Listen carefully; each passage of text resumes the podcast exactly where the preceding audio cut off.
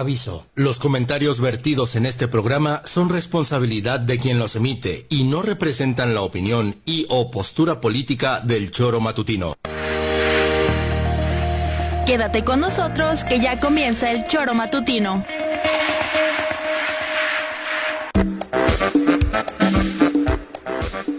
Porque somos quienes alegramos tus mañanas. Interactúa con nosotros y búscanos en nuestras redes sociales como El Choro Matutino. Sintonízanos desde nuestra página web www.elchoromatutino.com y llámanos a cabina al 777-311-6050.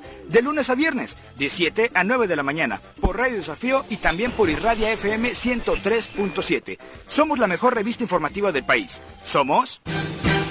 El.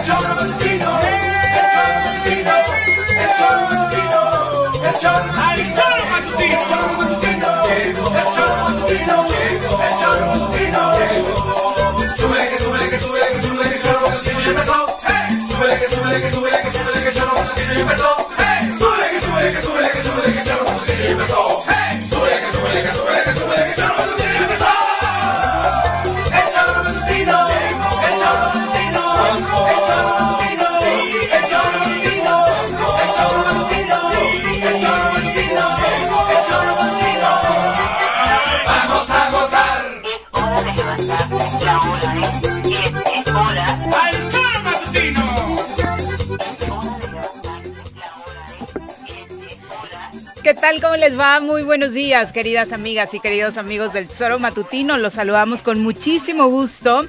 Hoy ya jueves 20 de julio del año 2023. Muchísimas gracias por estar con nosotros a través de la 103.7 de su FM, de www.eltesoromatutino.com, radiodesafío.mx y las redes sociales donde lo invitamos, como lo hemos estado haciendo a lo largo de toda esta semana, a seguirnos en los nuevos perfiles tanto de Facebook como de YouTube para que no se pierda ninguna actividad, eh, ninguna información y por supuesto ninguna de las transmisiones de esto que es el Tesoro Matutino. Hoy estaremos compartiendo, por supuesto, muchísima información, las repercusiones de esto que sigue siendo y ha sido el gran tema en Morelos esta semana, eh, la crisis en el Poder Judicial, en el Tribunal Superior de Justicia del Estado de Morelos y, por supuesto, las actividades que ya como parte del cierre de este segundo periodo legislativo también los legisladores están teniendo. Saludamos eh, a quien, por supuesto, hoy nos acompaña en cabina. Pepe, ¿cómo te va? Muy buenos días. Hola Viri, ¿qué tal? Muy buenos días, buenos días al auditorio. Estamos ya listos para iniciar este jueves. Les decía yo hace ratito que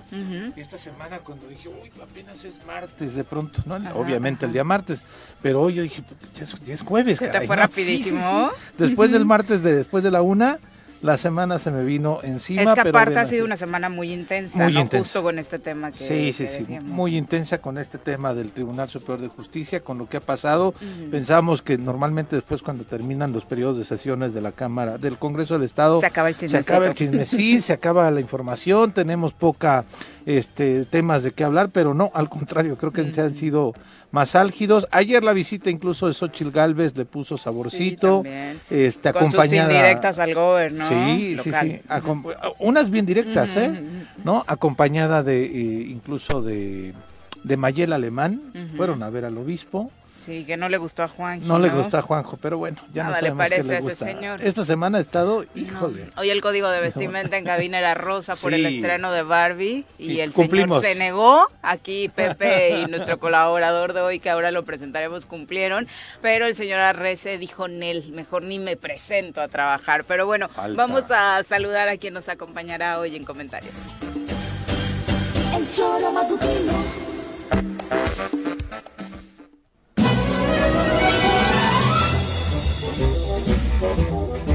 Doctor, ¿qué vamos a hacer hoy? Lo mismo que hacemos todos los días. Tratar de conquistar al mundo. ¿Desde el laboratorio? No, desde la cabina del choro matutino.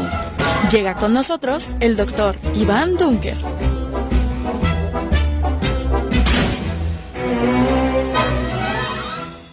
Doctor, ¿cómo te va? Muy buenos días, bienvenido. Pepe, un gusto estar aquí con todos ustedes y con el auditorio. Igualmente, oye, eh, pues te tocó en la silla que está así como media ¿Embrujada? embrujada, que pone a la gente de malas. Vibrosa, vibrosa, sí, sí. no te O vaya a pasar, ¿eh? negativo, Haz como un ritual negativo. antes Sí, una para limpia. que no te invada. Al menos de esta No. semana sí, Yo creo que ¿eh? el color, Sí. el color rosa. Muy, muy, muy amargator. Amargator, Sí, sí, cansado, con insomnio. A ver cómo llegas al rato a tu casa.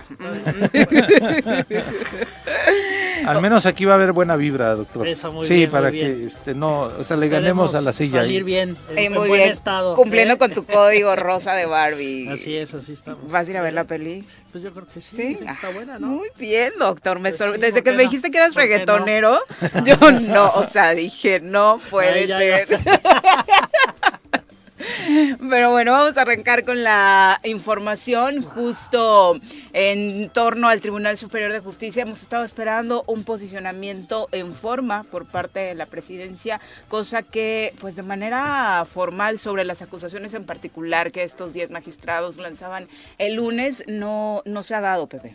No, no se ha dado y solamente lo que hacía referencia incluso el propio eh, magistrado Francisco Hurtado el día lunes mismo, no, el martes ya que platicábamos con él, eh, mencionaba que se emitió un comunicado a través de comunicación social en donde decía que no pasaba nada, que a pesar de todas las juntas y todo el, el trabajo del Tribunal Superior de Justicia iba a estar operando, pero este pues creo que no porque ni siquiera le han querido recibir un oficio a la Comisión de Derechos Humanos, ¿no?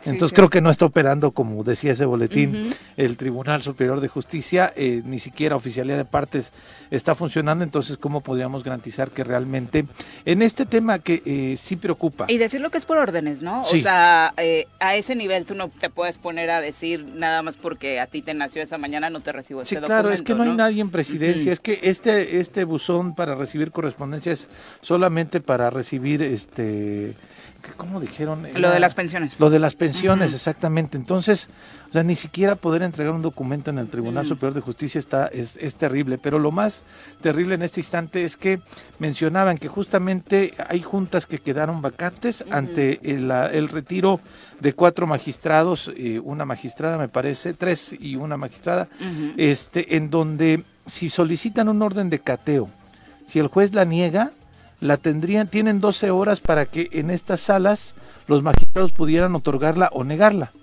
Pero al no estar instaladas estas salas, no hay nadie quien pueda este, recomponer la plana de lo que haya determinado un juez o eh, manifestar, y respaldar al juez en la decisión que ha tomado.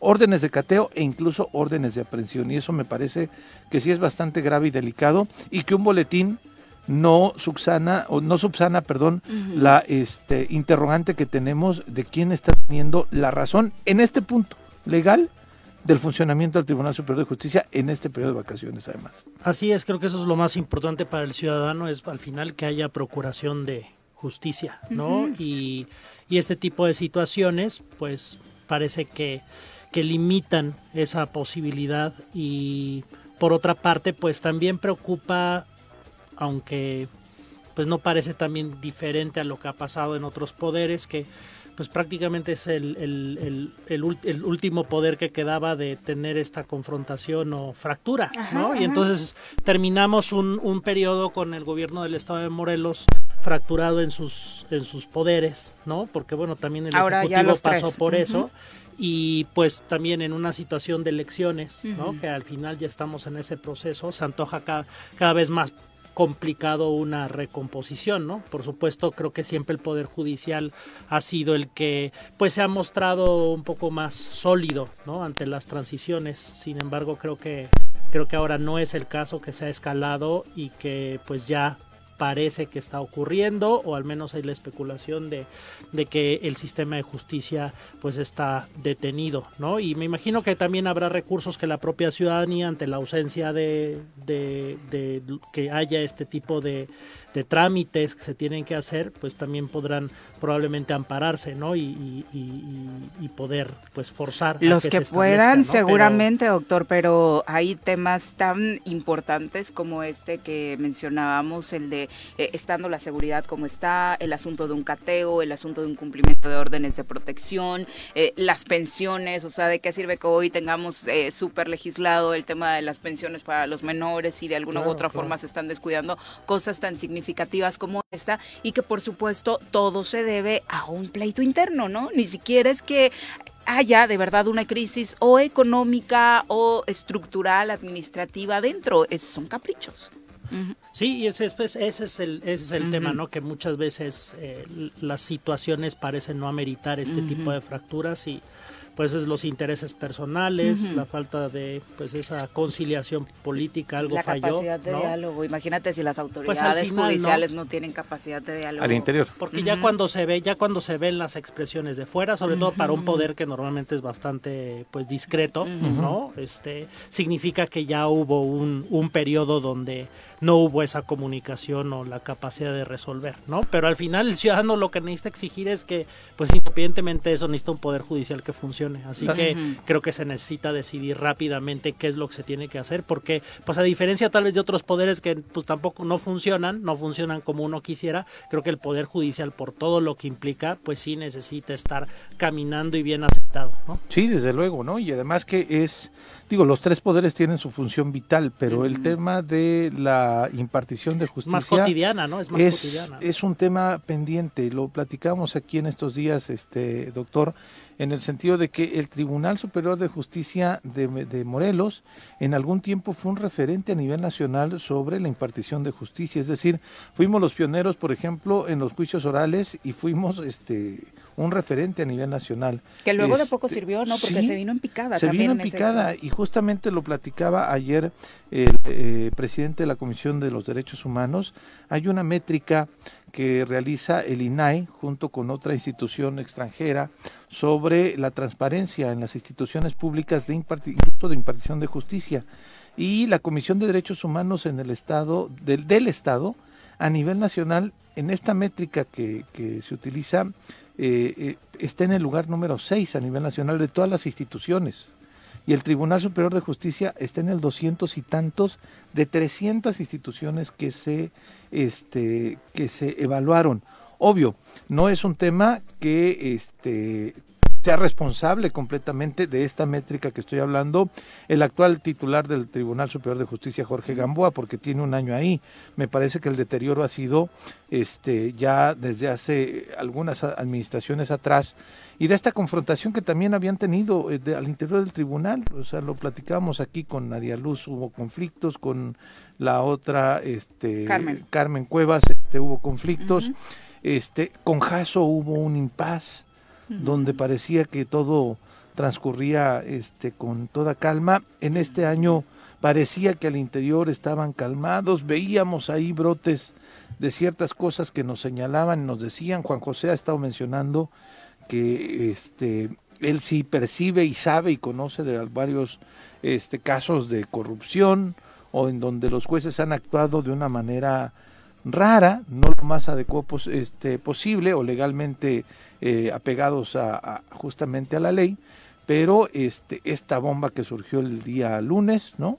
Con 10 magi- bueno, el día del, del abogado que dejan casi solo al magistrado presidente, desde ¿no? ahí desde ahí ya se veía que algo estaba estaba pasando, ¿no? Entonces, eh, pues evidentemente seguiremos en el análisis este y en, y en ver cuál es la postura oficial por parte del Tribunal Superior de Justicia, por parte del presidente del Tribunal de Justicia para este ¿Por qué no habrá respondido hasta el momento? Pues ¿Qué, qué intuyes? no- o sea, no en un tema tan grave, pues las acusaciones fueron lo suficientemente fuertes como para salir a poner eh, un golpe en la mesa y decir esto no es real y tengo o sea, los elementos para demostrar que no presionaba a nadie. Pero es que yo creo que hay dos cosas que hay que cuestionarle al presidente del tribunal en este momento. Una, del por qué cuando eh, surge esta eh, apertura de una investigación por parte de la Comisión de los Derechos Humanos, primero acusa que se quieren, quieren eh, eh, tener injerencia en la vida interna del tribunal, pero después dice, bueno, aún así vamos a responder a todos los requerimientos de la comisión. Y no han respondido, argumentando que otra vez que no tienen la legalidad para poder este la Comisión de Derechos Humanos pedir un informe de esto. No ha respondido, basándose en un artículo de la Constitución local pero la respuesta de la Comisión de los Derechos Humanos es una jurisprudencia de la sala, de la Suprema Corte de Justicia en donde dice sí los, los órganos autónomos como las comisiones de derechos humanos sí podemos y tenemos esta capacidad. Esa es la primera pregunta que se le haría al presidente del Tribunal Superior de Justicia. No, y la segunda es evidentemente esto, una acusación tan grave. Una, dos, ¿y por qué no llamó a sesionar al pleno para poder hacer estos ajustes Las guardias. ante las ausencias de algunos magistrados, evidentemente por su este retiro. Y será muy importante no entender si, si esto que está ocurriendo es un tema de caprichos, de, de, de políticas pues personales, de poder, o si realmente hay argumentos sólidos con respecto al funcionamiento ¿no? del tribunal, que pues esto en el último caso sería pues lo más justificado dadas las circunstancias en las que aparentemente está operando el día de hoy el poder judicial eh, y que pareciera que requiere muchas muchas mejoras no para la impartición de justicia pues esperaría uno que bueno este conflicto si realmente está argumentado pues que sea una oportunidad para resolver eh, lo que está lo que no está funcionando no y que eso al final pueda pues generar una mejor impartición de justicia para el ciudadano. Desafortunadamente, si esto no es así y nada más es una cuestión de, de grilla, de, de, de poder entre los magistrados, pues creo que lamentablemente se resuelva o no, pues de poco va a ayudar a la ciudadanía a tener un tribunal que trabaje para ellos. El tema, Iván, es que hay una denuncia ante la Fiscalía Anticorrupción y me parece que eso ya, este, recurrir a las instituciones va más allá de la grilla. O sea, la acusación que hace el magistrado Carlos Iván Arenas es inédita, creo que nunca la habíamos vivido, ni por parte de un juez o de una jueza o de un magistrado o una magistrada, incluso cuando se iban a agarrar a golpes este, dos magistrados, ¿no? Que la diferencia también era bastante fuerte, ¿no? Marcada Falcón contra Jasso. La gran Pues, escena. este, aquí. Eh, Cuando se levanta en el pleno y vaya casi Sí, sí, sí. directamente a, a darle a Jasso. Hablo Mm. físicamente también de la diferencia de, ¿no? Que, que, que, existi- que existe, Corpulenta. corpulenta, ¿no? Este, eh, eh, ahí es cuando veíamos como lo más dantesco que podíamos haber una escena eh, en el Tribunal Superior de Justicia, ¿no? Que el de, no, no, no hay capacidad de debate, sino ya era retarse a golpes. Pero ahora recurrir, o sea, no solamente declarar, porque además esa es la otra. El presidente del Tribunal Superior de Justicia, el magistrado Gamboa, mencionó cuando sale a rueda de prensa para eh, decir de esto de la Comisión de Derechos Humanos, que era un juego político, una campaña negra, él mencionó que lo habían amenazado ya antes, que le venía una campaña negra. Y dijo que iba a recurrir ante la Fiscalía General de la República porque no confiaba en la Fiscalía de aquí. Y dijo grave, que tenía pruebas, ¿no? pero hasta el momento no ha mostrado la denuncia que supuestamente iba a levantar. Y le lo preguntamos, es tan grave que cuando recibe una amenaza por el funcionamiento del tribunal, el magistrado, que no haya recurrido a una instancia de manera inmediata, también me parece un error. Aquí, el día lunes, cuando se le- los, diez, los nueve magistrados de once que estaban este, respaldando este movimiento, Carlos Iván hace esa denuncia de manera personal, no dijo, no metió a los diez Mm. dijo de manera personal, pasó esto, intentaron persuadirme para que cambiara mi intención del voto. En ese momento pa- algunos pensaríamos es grilla, pero ya cuando acude a una instancia a levantar una denuncia, me parece que está haciendo lo debido, lo mínimo que tendría que hacer cualquier ciudadano, pero además un magistrado en, este- en Porque es lo que nos piden además, ¿no? A los ¿no? ciudadanos. pero está este con el valor de ir y darle seguimiento a una denuncia porque van a tener que haber las pruebas. La fiscalía y también nosotros no decimos que sea culpable o no el magistrado presidente. A final de cuentas se tendrá que investigar se tendrán que dirimir pruebas y después tendrá que ir al mismo tribunal curiosamente para ver si hay este, las pruebas suficientes de la acusación que está emitiendo el magistrado Carlos Iván. Pero hay un silencio desde el lunes hasta hoy jueves que no le conviene por la investidura que tiene el presidente y que no le conviene tampoco personalmente al propio este el doctor Jorge Gamboa. Pues lo cierto es que hay una grave crisis, ¿no? Dentro del, del tribunal, ¿no? A pesar del silencio, como tú dices, los hechos que se, que se, que se han visto, las denuncias, pues hablan de, de una crisis. Eh, esperemos que, que esto pues sea positivo en el, sesi- en el sentido de recomponer el tribunal. Eh, sin embargo, bueno, o sea, in- independientemente de, de que puedan ser válidas las, las acusaciones y eso pues se tendrá que, que finalmente Que dirimir a, las instancias, este, pues sí es, es importante que, que esto no, no genere todavía más esta percepción y que además lo hemos visto ¿no? en otros casos de la instrumentalización de del Congreso, de la Fiscalía para temas que son que, que son golpeteos políticos. Que aquí ya no hablamos de golpeteos porque aquí parece que son las cosas a morir, ¿no? Y realmente para para modificar quien esté al frente del tribunal.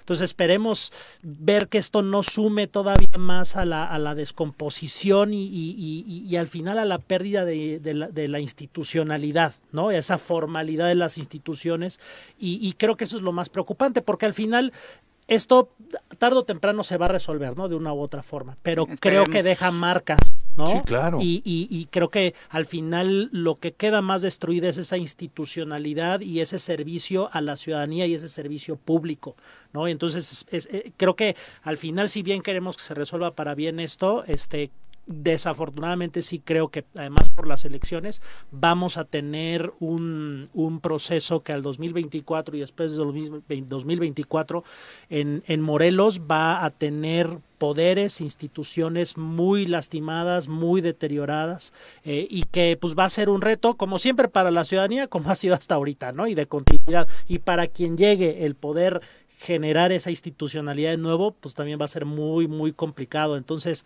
pues esperemos, como dice, si esto es algo válido y se tiene que hacer, pues qué bueno, ¿no? O sea, al final se tiene que denunciar y se tiene que investigar. Esperemos que, que, que se conduzcan las cosas de forma institucional y que no acaben, pues, pasando a destruir lo poco que tenemos en Morelos, la ciudadanía, para defendernos de la injusticia. Porque justo en el análisis de la actuación de los poderes en el Estado, bueno, lo del Ejecutivo ni hablar, ¿no? Las recientes estadísticas, incluso a nivel nacional, Ahí lo sí siguen habla, colocando. habla.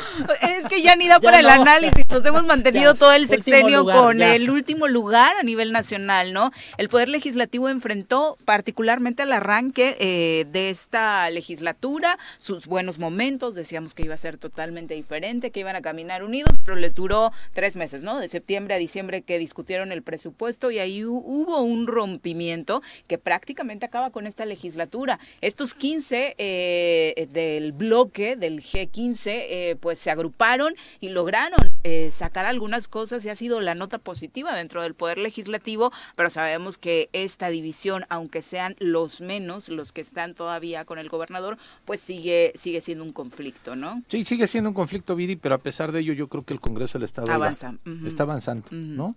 Y está avanzando y a mí me parece también eh, loable que hayan aprobado el incremento eh, no solamente a la universidad, que será obligado desde hace muchísimo tiempo y que de pronto alguien se quiso colgar la medalla, pero a mí me parece que fue también en gran medida la gestoría que ha tenido el rector y esa habilidad que ha tenido el rector también de no pelearse con nadie, que deberíamos de aprenderle, o al menos los actores políticos no de- deberían de aprenderle mucho al actuar del, del rector en este sentido por el bien de la universidad. Pero esta eh, ampliación presupuestal que solicitó el gobierno del estado también al Congreso del estado, que tardaron en aprobarla, que hubo mesas de trabajo, pero de pronto que por parte del gobernador había más descalificaciones que eh, este hacia el Congreso en lugar de diálogo, ¿no?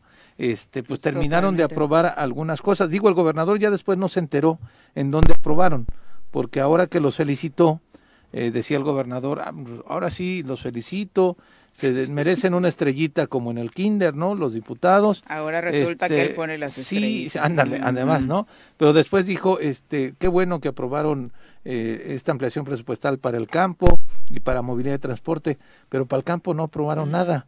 Porque este, Le por pasan digo, mal la información. Sí, le pasan mal la información o no sé qué onda, se le olvida muy rápido. Pero no, es que no pidieron solicitud de, de ampliación presupuestal para el campo, Gober. Entonces por eso no le ampliaron para el campo, pero sí le ampliaron para movilidad y transporte, ¿no? Para la Comisión Estatal del Agua, para eh, la Secretaría de Economía, para Obras Públicas y para el DIF.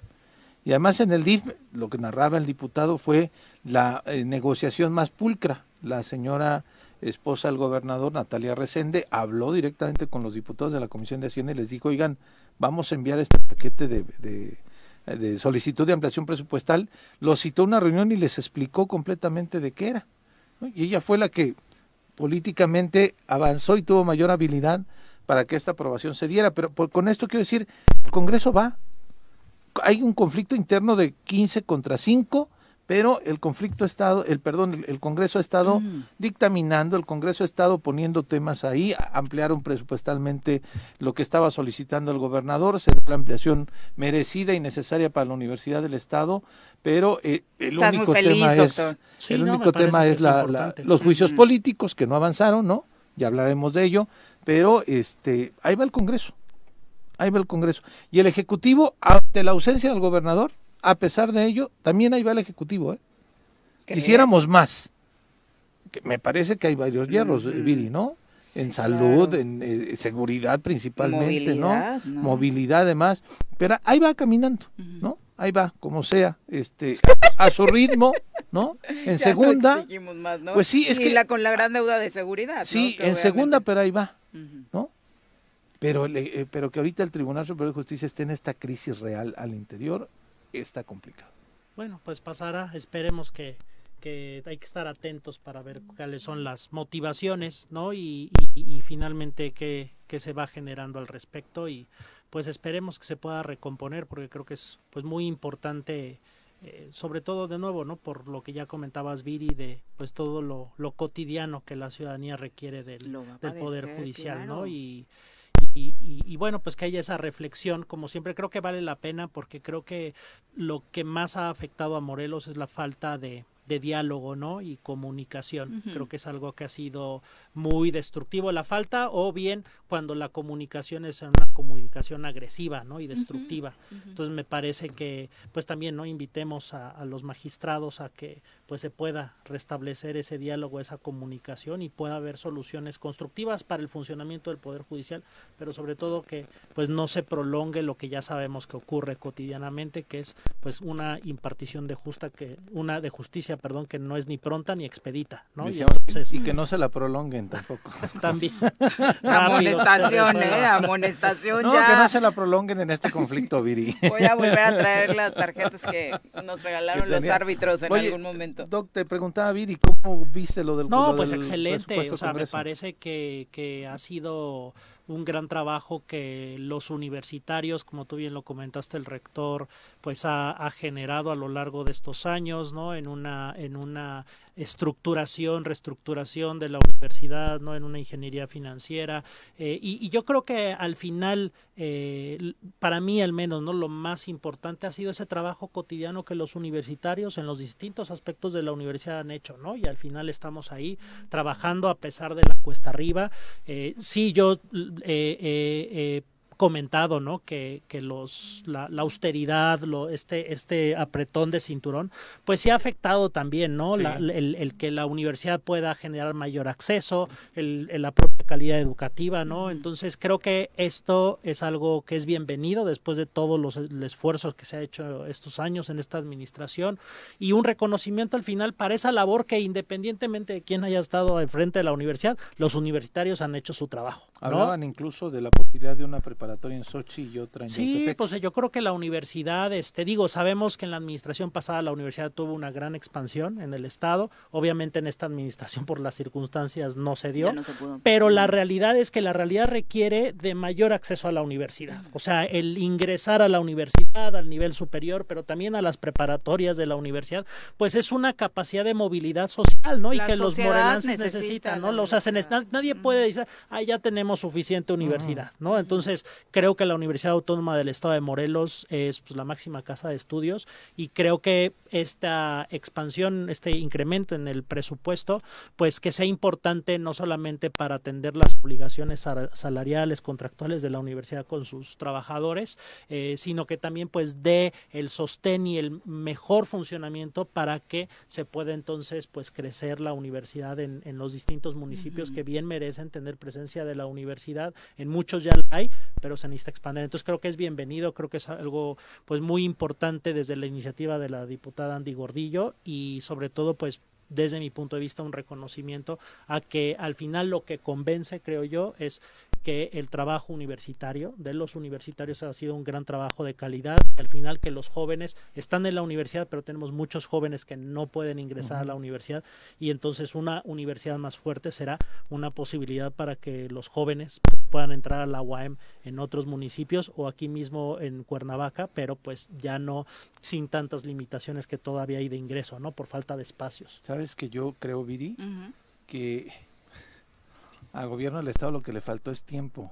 Para. Pues es que no se enteraron que ya gobernaban desde hace cuatro años, Ah, no, cinco. bueno, no porque cuando eso, analizaron este tema de la universidad, el comunicado que sacaron es, en estas mesas de trabajo vimos viable el aumento a la universidad y por eso le mandamos al Congreso esta solicitud.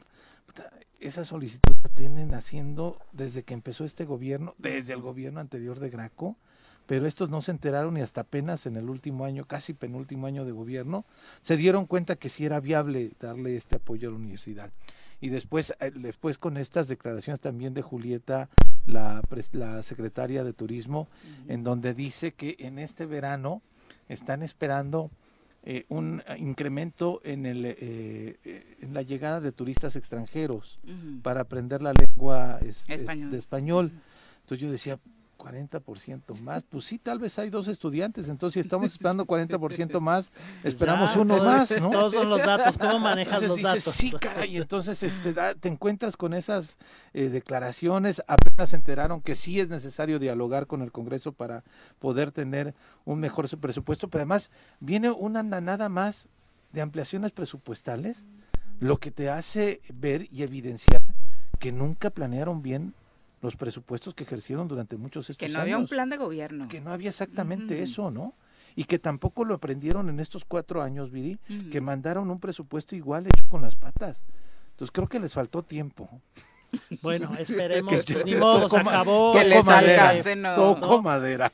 y que y que yo creo que mira o sea de, de nuevo ¿no? simplemente hablando de, de, de la educación Morelos tiene una gran capacidad de, de educar no Eh, por supuesto recordamos la parte de, de los idiomas no en su momento Claro. ahorita que tomaste eso que pues finalmente se, des- se, se cayó colapsó no sí. pero hay una ca- gran capacidad educativa de investigación científica, lo hemos comentado aquí en, en el Estado, eh, y, y yo creo que a Morelos le falta simplemente que se resuelvan uno o dos temas ¿no? cruciales para realmente detonar el potencial que Morelos tiene para, para poder brindar no solamente beneficios a los morelenses, sino al país, ¿no? Y que, pues básicamente creo que es el tema de, de seguridad y que eso al final está ligado a detonar la economía, ¿no? Entonces, eh, tenemos todo lo demás, casi que todo lo demás está esperando, ¿no? Pero estos dos temas que pues no se han atendido, que no se han atendido como parte de esta falta de planeación, ya no sé si es omisión o ha sido esa parte también de no querer resolverlo por alguna razón, Es un poco de todo. ¿no? Este, pero ah, realmente sí son temas cruciales, pero con que eso se atienda tenemos un- una gran capacidad para generar soluciones. Pero lo que dices tú, doctor, hay omisiones por falta de capacidad, ¿no? Po- Porque no conoces perfectamente los temas, que eso pues no se debe permitir tampoco, pero hay otras omisiones que es por valemausirismo, ¿no? Y en esos datos que nos da Morelos rinde cuentas alarmantes en donde de 345 reuniones de seguridad, que debería de ser la prioridad del gobierno del Estado, eh, de esas tres- 345 el gobernador solamente acudió a 35, o sea, el 10%. Y entonces esas son omisiones que, perdóname, no es una cuestión de, de falta de conocimiento, de a mí me parece que ahí es una omisión de que me vale absolutamente un cacahuate ir a las reuniones de seguridad. ¿No? O sea, yo no creo que haya otra prioridad en el estado de Morelos que la que acabas de mencionar tú, que nos ha trastocado. Bueno, ayer incluso asaltaron al que era el anterior poderoso del gobierno del estado. Mm. Le quitaron un Rolex y su cadena al señor Sanz. Y ni siquiera sus ex amigos de gobierno del estado lo pudieron auxiliar. Entonces, ¿Qué nos depara? ¿Qué nos depara? ¿no? Vayas a Así de- el así- Rolex. no, no, no, no, Es ya- Team Shakira, ¿no? Sí, yo casi, Nosotros seguimos siendo Team Kardashian. yo creo que sí, este, mejor el Casio, yo voy a ser team, ¿qué? No, pero este, a ese grado, ¿eh? A ese grado estamos en materia de seguridad Y a ese grado está. No, pero no es para bromear, que- no, no, obviamente, no. no, O sea, Sí. porque es solo un ejemplo de los eh, decenas de casos que escuchamos todos los días sobre robos, sobre, bueno, ya eh, lo que decíamos un poco, enumerarlos cotidianamente, a veces hasta al arranque del programa hubo semanas en las que el repaso nos deprimía. No, hombre, es terrible, Mm. es terrible, es terrible. Pero es terrible que el jefe del Ejecutivo no atienda esas mesas de seguridad que debería ser su prioridad. Debería ser el tema en donde estuviéramos enfocados medios de comunicación, porque tampoco a nosotros nos han dicho, oigan, ayúdenos por acá, ¿no? A- a- Anúncienle a la gente que tenga estas precauciones acá, no nada más no se paren ahí en Tres Marías, ¿no? Pues sí. Entonces, es terrible, pues. Son las 7 con 35 de la mañana, nos vamos a nuestra primera pausa, regresamos con más. Súbale por Juárez, Calvario, atravieso Avenida Morelos. Sí, sí se va recorriendo, por favor. Por favor, pero rapidito que ya va a empezar el choro.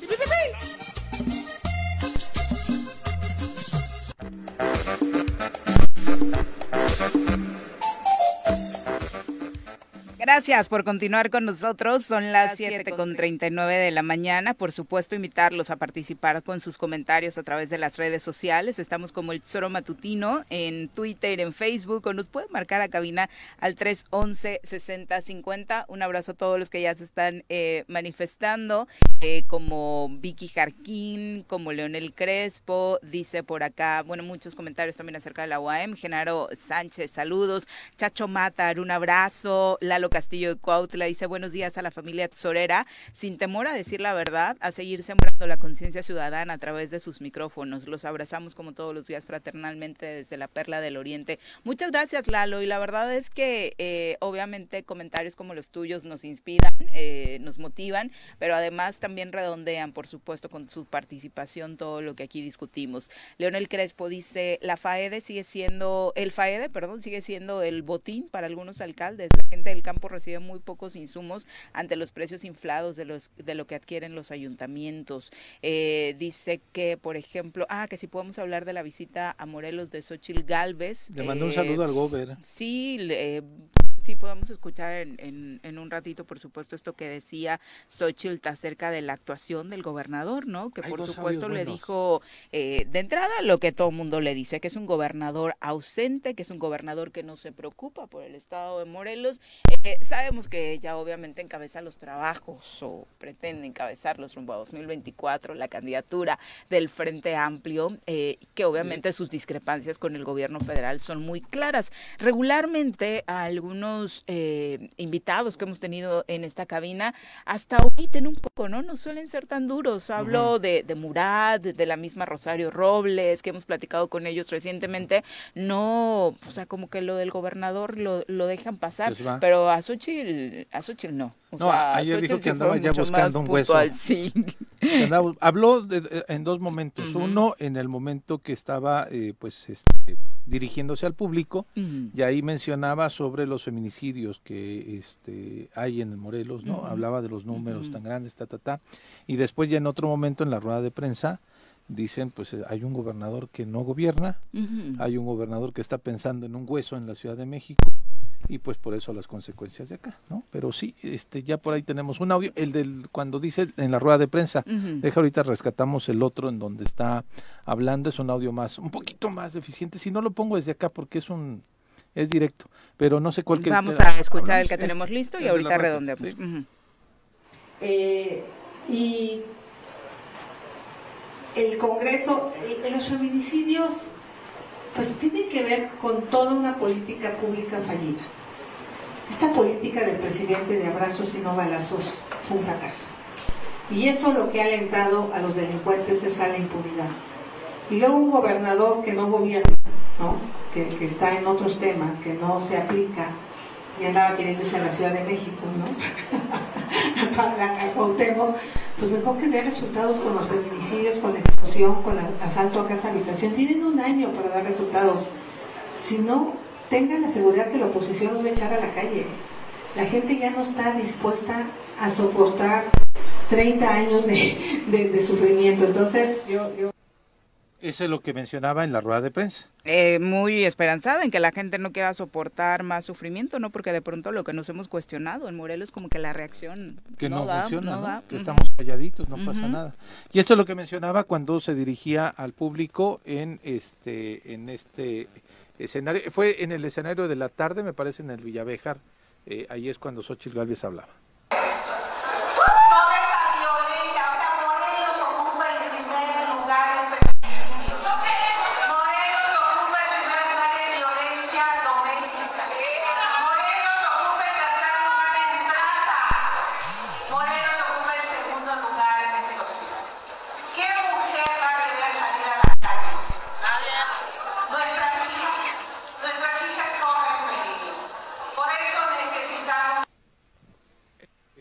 Es lo que mencionaba Xochitl el día de ayer.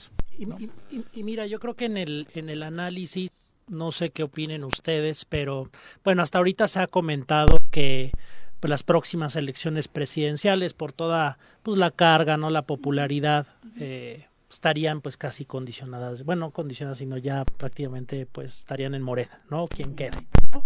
Que bueno, me parece que siempre en la política hay que, que tomar con cierta cautela, ¿no? Esos comentarios y que siempre puede haber grandes sorpresas, ¿no? Pero bueno, es, es algo que se ha comentado. Todavía eh, es cierto que en el caso de Xochitl, pues todavía no se ha definido, ¿no? Por parte del frente de la oposición, el que, el que quede y ya se verá qué pasa, ¿no? El presidente ya dijo que sí, que sí es ella, ¿no? Bueno, entonces es, la bueno, Sí, hasta que, que le entre. la. No, Sí. es- también esa la palomean desde ahí. Sí. Este, e- entonces ahora, ahora, creo que algo a valorar, independientemente de la inercia que pueda tener Morena, al menos a nivel presidencial, es que pues, al menos hasta ahorita, porque es lo que más se puede comentar en el caso de la oposición y de Xochitl, eh, aunque tal vez no tuviera lo suficiente como para una cuestión presidencial, creo que sí podría tener una influencia importante en, a nivel local, ¿no? En el acompañamiento de candidatos, ¿no? Y creo que es ahí,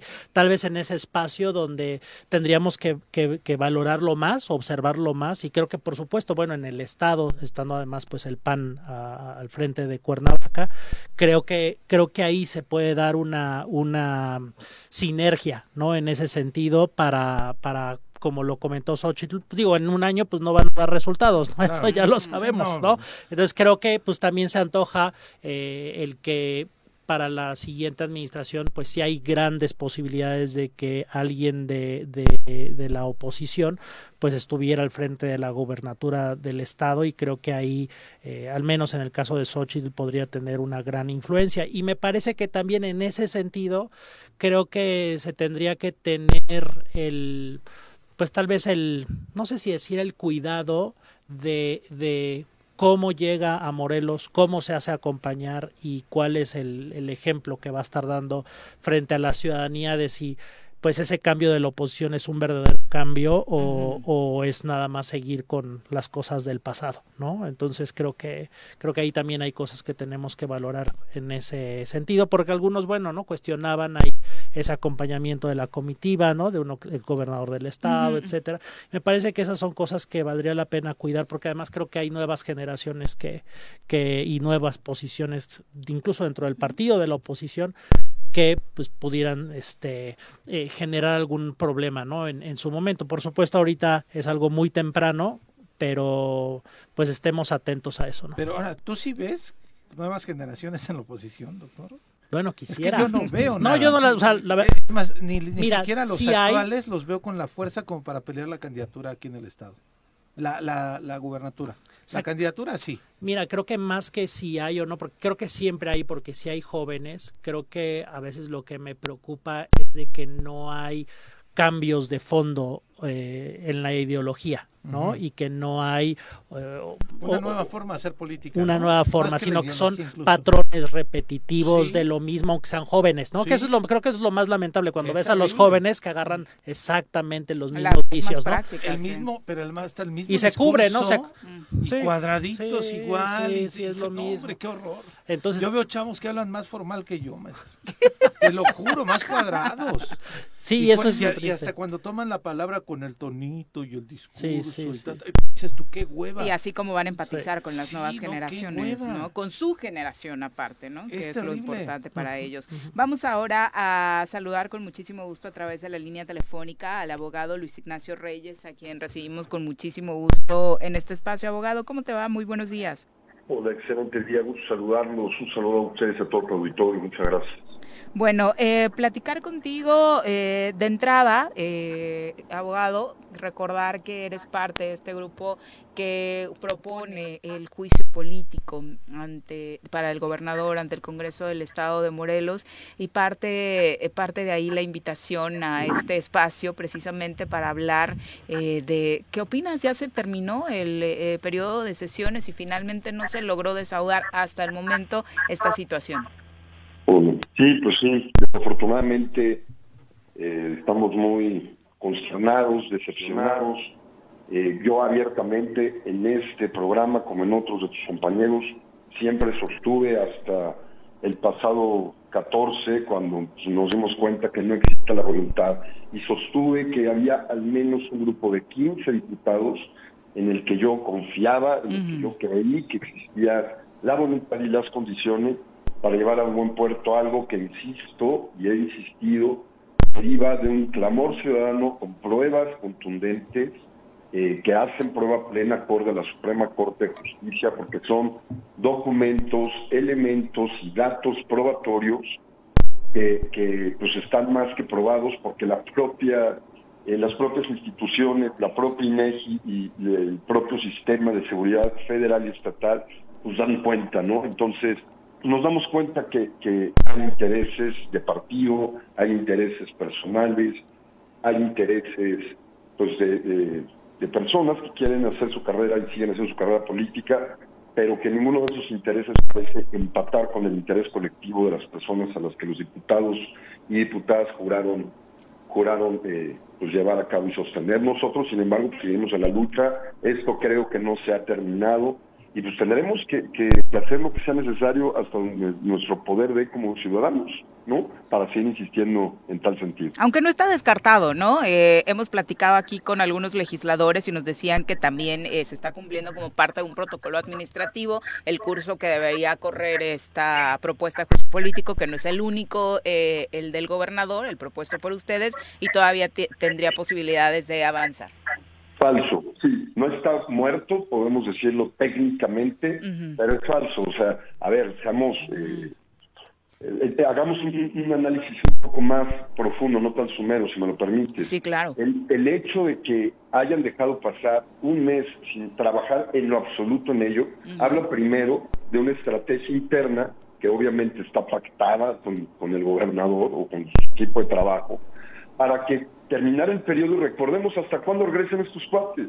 Y justamente cuando regresen en septiembre, pues obviamente están esperando darle la licencia o que este cuate se vaya y así pues cumplir el acuerdo y se pueda ir eh, impunemente. Eso es número uno. Número dos, por cuanto hace al, al elemento eh, protocolario que mencionas, caramba, pues tuvieron un mes un mes de trabajo y no hicieron absolutamente nada al respecto por atender en su agenda cosas que para ellos son más importantes, empero por los tres intereses que no tienen nada que ver con el interés de la ciudadanía, como por ejemplo, y me parece que dentro de sus metas de trabajo lo que más les ha importado e importó fue el tema de las magistraturas, ¿no? De que se fueran bien pensionados, pues, pues los magistrados, las magistradas, que pues bueno, que el pueblo de Morelos, ¿no? Más de dos millones de personas tenemos o tuvimos que esperar eh, por la inseguridad, por la violencia, por la masacre de, de ciudadanos de morelenses, de mujeres violadas, secuestradas, eh, asesinadas, todos los feminicidios, toda la sangre que corre, tuvo que esperar y pusieron los diputados y las diputadas antepusieron pues las, las, las pensiones doradas para, para los magistrados, ¿no? Dando un triste revés a la historia, haciendo el eterno retorno nicheano en nuestro estado de Morelos, donde todo se repite, como hace dos, perdón, hace dos legislaturas, si recordamos, el tema de las pensiones doradas, pues ahora lo hicieron, pero con los magistrados. Entonces, es por eso que se me hace eh, un cinismo, pero bueno, vamos a ver, ellos dicen pues que tenían Otras cosas más importantes, pues bueno, nada más para que la ciudadanía sepa cuáles son las cosas más importantes que tenían que hacer, que era pensionar y negociar todos esos cerca de una bolsa de 70 y tantos millones de pesos con los magistrados. Solo para dejarlo claro, entonces para ti esto ya no avanza. No, yo creo que va a avanzar porque voy a hacer junto con las personas que avance y al menos que den cuenta del por qué no quisieron que avanzara. Si lo van a matar, que expliquen públicamente por qué lo quisieron matar, por qué desestimaron, si es que lo desestiman, el documento, porque esto no es una petición ciudadana, una exigencia o un clamor con base en elementos subjetivos, ¿no? Sino con base en un documento, una acción popular, legal, que tiene elementos probatorios. Entonces, pues a ver, que, den la cara, haremos todo lo posible. No, no creo que, que esté muerto, solo creo que efectivamente hay una hay, hay un terrible desinterés por parte de- del Congreso y que desafortunadamente nos dejaron bien claro que es un juicio político, político y que los intereses políticos, personales y el partido eh, sobrepasan los intereses de la ciudadanía. Y en ese sentido, abogado, eh, y como usted lo comentaba, en una reflexión más, más profunda tal vez sobre el tema y de más largo aliento, eh, es claro que desafortunadamente en muchos temas como este u otros, pues arriba se arreglan, ¿no? Eh, a, a costa, por supuesto, de, de las injusticias y de lo que la ciudadanía está, está pidiendo y también comentó eh, pues a veces hasta ahí podemos llegar, ¿no? Y quedamos de alguna forma sin, sin posibilidad de hacer algo más.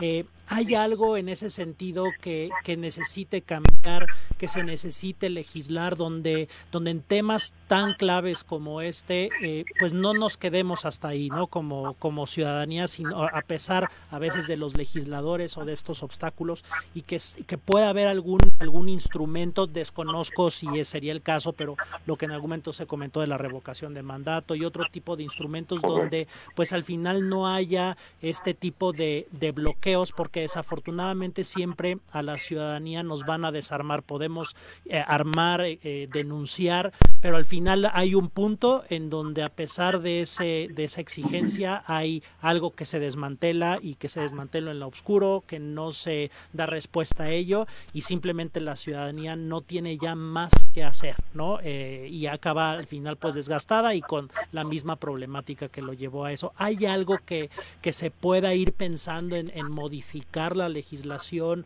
o para, para no caer en este tipo de impases? Gracias. Mira, al respecto, dos puntos fundamentales. El primero, yo no veo esto como un fracaso ni como un rotundo fracaso, el pero esto todavía no está muerto por cuanto hace a la acción popular del juicio político que nosotros promovimos. Número uno. Contrario a ello, veo que hay una eh, victoria trascendentalísima para la historia, para la ciudadanía, que es eh, el dejar el antecedente, que esa es la final de la tarde la búsqueda nuestra. Nunca fuimos, y también lo dijimos siempre, eh, ingenuos en saber pues que, pues que entre gitanos desafortunadamente no se suelen leer las manos, que no deja de ser una clase política, independientemente de que haya una supuesta división funcional, teórica, jurídica de poderes en el legislativo, en el ejecutivo y el judicial, pues vemos que hay intromisión y que se protegen entre ellos, ¿no? Este, por su dinero, por su poder eh, y por sus intereses personales. Pero la ciudadanía, número tres, lo que te- tú mismo mencionas, ¿qué podemos hacer? Pues la, la ciudadanía ya está más que calada. Lo que tiene que cambiar, me parece, número uno, no es la legislación, es el consciente colectivo de levantarse, de darse cuenta que, que vean, como les dijimos siempre, que nos investiguen, quiénes somos nosotros. Nosotros no somos más que unos ciudadanos comunes y corrientes como todos, que estamos trabajando el día a día por el PAN, que, que nos afrontamos desde nuestra profesión y nuestra pequeña trinchera a los tribunales, a las fiscalías, a los poderes administrativos. Desafortunadamente ahora nos tocó conocer el, el, pues, el truculente camino del poder legislativo también, y que se puede, se puede con organización, porque la- los mecanismos ahí están, hay que hacerlos valer. Ahora, en términos legislativos, en el caso concreto en el Estado de Morelos, por supuesto que hay mucho que hacer. Recordemos que, que, eh, también hace dos legislaturas, eh, cuando estaba en el sexenio anterior, el, el, el exgobernador eh, Graco Ramírez se había promovido, se había intentado promover eh, la revocación de mandato que tú bien mencionas. Y lo primero que hicieron con, con- con legisladores amigos, acordes al poder, como lo estamos viendo ahora en esta legislatura, eh, fue primero matar la figura de la revocación del mandato de la ley de participación ciudadana y posteriormente, si no mal recuerdo, en menos de un mes después, ya habían este, derogado la ley. ¿Qué tenemos que hacer? Fortalecer esa, esa, esa ley, fortalecer esas figuras, hacerlas valer, definitivamente fortalecer las candidaturas ciudadanas, porque nos damos cuenta, eh, tú camina, ve, conoce, platica con ellos. No hay diputado, no hay diputada eh, eh, eh, pobre o que venga de un, de un origen humilde o de un trabajo ciudadano real, todos vienen hijos, hijas, primos, amigos de alguien, y pues son intereses políticos que se van prolongando, postergando, y el poder no tiene otra finalidad que permanecer en el poder, como el capital no tiene otra finalidad que recapitalizarse. Lo que tenemos que hacer como ciudadanía, empero, es nosotros cambiar, nosotros exigir, nosotros participar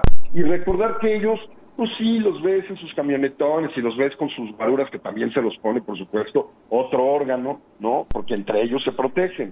Sí, pero que no te impresionen, son seres humanos de a pie, son seres humanos pues, que tienen dinero y que se protegen entre otros, pero son minoría, nosotros somos mayoría. En el momento que la gente cobre conciencia del poder que tenemos, así, así los quitamos, así los doblegamos. Porque hay muchos de ellos, tengo que aceptar, lo he dicho abiertamente también, que me he encontrado con increíbles personas, me he encontrado con personas muy capaces, con personas, al menos que eh, hasta hace unos momentos yo pensaba más comprometidas, pero que, pero que vale mucho la pena conocer y que hacen, hacen un trabajo legislativo y, también en el Poder Judicial y también en el Poder Ejecutivo, hay que decirlo, pues que sí, son, son, son excepción y la excepción confirma la regla, pero que vale la pena, pero siguen siendo una excepción. Pero lo que realmente tenemos que trabajar y fortalecer es en nuestra participación en nuestro consciente colectivo ciudadano. Pero aparte la crisis no solo está en el poder eh, eh, ejecutivo ni en, ni, en el, ni en los compromisos que estamos viendo del poder legislativo que dicen, bueno, pues es un tema político y ni modo, pues que se chinguen de dos millones de ciudadanos morelenses y morelenses. ¿Por qué? Pues porque no tenemos guaruras, porque no tenemos protección de la fiscalía, porque aunque denunciamos ante la fiscalía, no nos hacen caso, no nos van a escuchar, no nos van a brindar las medidas de seguridad, aunque las necesitemos algunos de nosotros. Esa es la verdad. Pero lo que sí tenemos es un número mayoritario de ciudadanos que podemos cerrar las calles, que podemos tomar las instituciones, que legal y pacíficamente podemos eh, recobrar el poder y podemos decirles a Chihuahua un baile se van, pero eso solo y solo dependerá del momento en que dejemos la desidia y dejemos de seguir esperando que cambie mediante un partido, un nuevo político, un nuevo partido, eh, una nueva cara. No va a cambiar. El verdadero cambio y la verdadera revolución será educativa y ciudadana o no será mi hermano. Oye, y perdóname. Ignacio. Sí, escucho. Perdón, es que realmente te escucho como si ya todo estuviera en la catástrofe, ya el juicio político no va a avanzar, ya ustedes no van a tener interlocución con el con el legislativo, o sea, tu postura hoy me, me, me o sea, en, en gran medida la comparto, en gran medida entiendo que las instituciones de pronto nos quedan a deber, las instituciones, por eso tenemos que empujarlas, coincido contigo de que la ciudadanía siempre está un paso adelante, pero eh, escucho tu postura como si ya no hay para dónde. Y la pregunta es, ¿has tenido diálogo real con los diputados del por qué no se votó? ¿La seguirás teniendo o ya mantendrás el discurso de que pues también casi al diablo el Congreso del Estado y al diablo la Fiscalía y al diablo el gobierno y al diablo el tribunal y entonces ya te escucho un discurso más pensando en vamos a ser candidatos para el 2024 que Ujú. este tema del juicio político? No, no, lo- creo que se me escucha mal o no me dado a entender. Reiterando, en mi segunda participación previa a esta, empecé diciendo esto no es una catástrofe, no todo está perdido, es una victoria para la ¿Qué es lo que van a hacer entonces? No, número uno. Número dos, siguiendo, y si me permites contestar tu pregunta, lo que nosotros estamos haciendo es mantener el diálogo abierto precisamente, pero también el diálogo abierto no solo es con los poderes. Mi obligación y mi deuda no es con ningún poder, es con la ciudadanía. Y lo que dialogo y en lo que llamas discurso abierto, que no es más que una argumentación real, humana y ciudadana de un malestar que, como bien dices, compartes o debieras compartir, pues es que precisamente vemos decepcionados que durante un largo mes se, se, pues, se sentaron a, negociar otras cosas menos el juicio. Ello no significa que nosotros no vamos a seguir empujando, lo reitero en segunda y tercera ocasión en este programa, en este instante, nosotros vamos a seguir manteniendo el diálogo abierto con quienes nos dejen, ¿eh? porque también los que nos reciben siempre ha sido minoría. Lo pueden platicar no solo con tu servidor, también con el otro presidente de la barra de abogados, con, eh, con Yair, pues siempre nos decían, va, va- vamos a sentarlos con los, al menos con el grupo de 15 que supuestamente sí está en el Congreso, y nunca nos sentamos arriba de cuatro diputados, jamás nos sentaron con la Junta Política completa, jamás hubo quórum, jamás hubo interés. Eso es a lo que me refiero. Eso no significa que nosotros nos estemos rindiendo. Y por último, aclarando el punto, yo no sé de qué candidaturas me hablas. Yo lo que dije es que hay que fortalecer las candidaturas. Candidaturas ciudadanas mencionaste, de eso lo, lo dijiste abiertamente y está bien, o sea, no, no creo que esté, no, no lo estoy condenando, pero digo, de pronto pareciera que estás ya más viendo el 24 con un movimiento ciudadano este, de candidaturas ciudadanas que este tema en particular del juicio. No, no sé de dónde, de dónde venga eso, va de nuevo otra vez, porque, porque el poder de ustedes es bien importante y la ciudadanía también tiene que conocer y comprender muy bien eh, lo que se dice a veces en los subtextos. No, yo no estoy pensando en el 24, yo estoy pensando en el aquí, en el ahora, en el Congreso que no está trabajando, en la crisis del Tribunal Superior de Justicia, en la crisis de gobernabilidad en el Estado. Nosotros no estamos con ningún partido, así que no podríamos pensar en ninguna candidatura. Lo que derivó de mi comentario, para que no se este, busque descontextualizar ni tergiversar, fue precisamente eh, tu compañero decía, ¿qué podemos hacer? Bueno, generar conciencia, darnos cuenta que los partidos políticos como tal, pues sirven a los partidos políticos, a grupos de poder, que eso es lo que tienen poder y dinero, y que podríamos dentro de varias opciones fortalecer la posibilidad de la candidatura independiente. Eso no es un llamado a pensar en las elecciones, ni mucho menos. Yo de derecho parlamentario y de, y de todo este tema de elecciones realmente no es mi tema, no es mi interés. Lo que sí es mi tema, lo que sí es mi interés, lo que sí es mi especialidad es la seguridad pública, es la organización ciudadana y es desde ahí donde desde nosotros estamos y seguiremos y seguiremos luchando, ¿no? Finalmente, además de este poder ciudadano del que hablas, en el Congreso todavía ves posibilidades de que algunos legisladores o legisladoras sigan pugnando porque desde dentro también se empuje este juicio político. Sí, yo creo que sí. Desafortunadamente lo dije el pasado viernes y lo repito aquí, veo tres temas, dos temas fundamentales. El primero, creo que hay un grupo que pues evidentemente está negociando o ya pactó o no le interesa del todo para sus intereses de partido político seguir con el juicio y pues ya sea por dinero, por coto o por miedo en- al poder y con el poder, eh, pues, pues tal vez no quieren avanzarlo. Número uno. Número dos, hay otros grupos, otras facciones que pues tal vez no estén con el con el gobernador, pero pues, son alineados al partido y sus partidos evidentemente eh, son coincidentes con el poder federal. Desde Palacio Nacional hay una protección evidente a, a Cuauhtémoc Blanco, hay una protección evidente y pues sí les llamaron las orejitas, les dijeron mi hermano, mi hermana, quieres seguir tu carrera política, quieres participar en los comicios, pues párale a tu tren, no, no taques con lo que nosotros defendemos. Y desde ahí ellos van a decir, porque ya también he tenido el, el, el- el gusto de aprender un poco de su discurso, no hay los elementos, no están las condiciones, este, desafortunadamente, y le echan la culpa a unos, a otros. Yo me he sentado en nada más en semana y media con diferentes facciones, eh, eh, he estrechado la mano de diferentes miembros o congresistas de facciones de izquierda, de supuesta derecha, de supuesta izquierda, de centro, y me han dicho, pues ya ves que los de allá son los que no quieren, pues ya ves que los de allá, entonces echa la pelotita como siempre. Lo mismo que pasa cuando hablas de seguridad y te sientas con unos y con otros, echan la pelotita entre ellos. Entonces, yo creo que lo que falta es voluntad política, pero, insisto, pues el tema no está muerto, vamos a esperar a ver si efectivamente, como me han dicho, hay que esperar los tiempos. Vamos a ver, también es bien importante en términos de técnica legal, si cumplen lo que solicitamos dentro de la demanda eh, de juicio político me refiero, y lo que solicitamos ante ellos eh, en la mesa de la Junta Política que no estaba totalmente integrada, y lo que dijimos en medios. A ver, la ley, una vez que nosotros presentamos la acción popular de juicio político, dice que nosotros no formamos parte y que solo, solo y la, el Congreso, el, el- el grupo instructor que, que, que dictamine la Junta Política, tome en consideración o vea que podemos formar parte, nos pueden llamar a coadyuvar. Entonces nosotros desde un inicio, tanto en el documento como en la Junta Política, como en medios, todo el tiempo hemos insistido en que nos llamen, en que nos dejen transparentar el proceso, en que nos dejen formar parte, porque desafortunadamente la ley así lo exige, o bueno, la ley así les da esa posibilidad.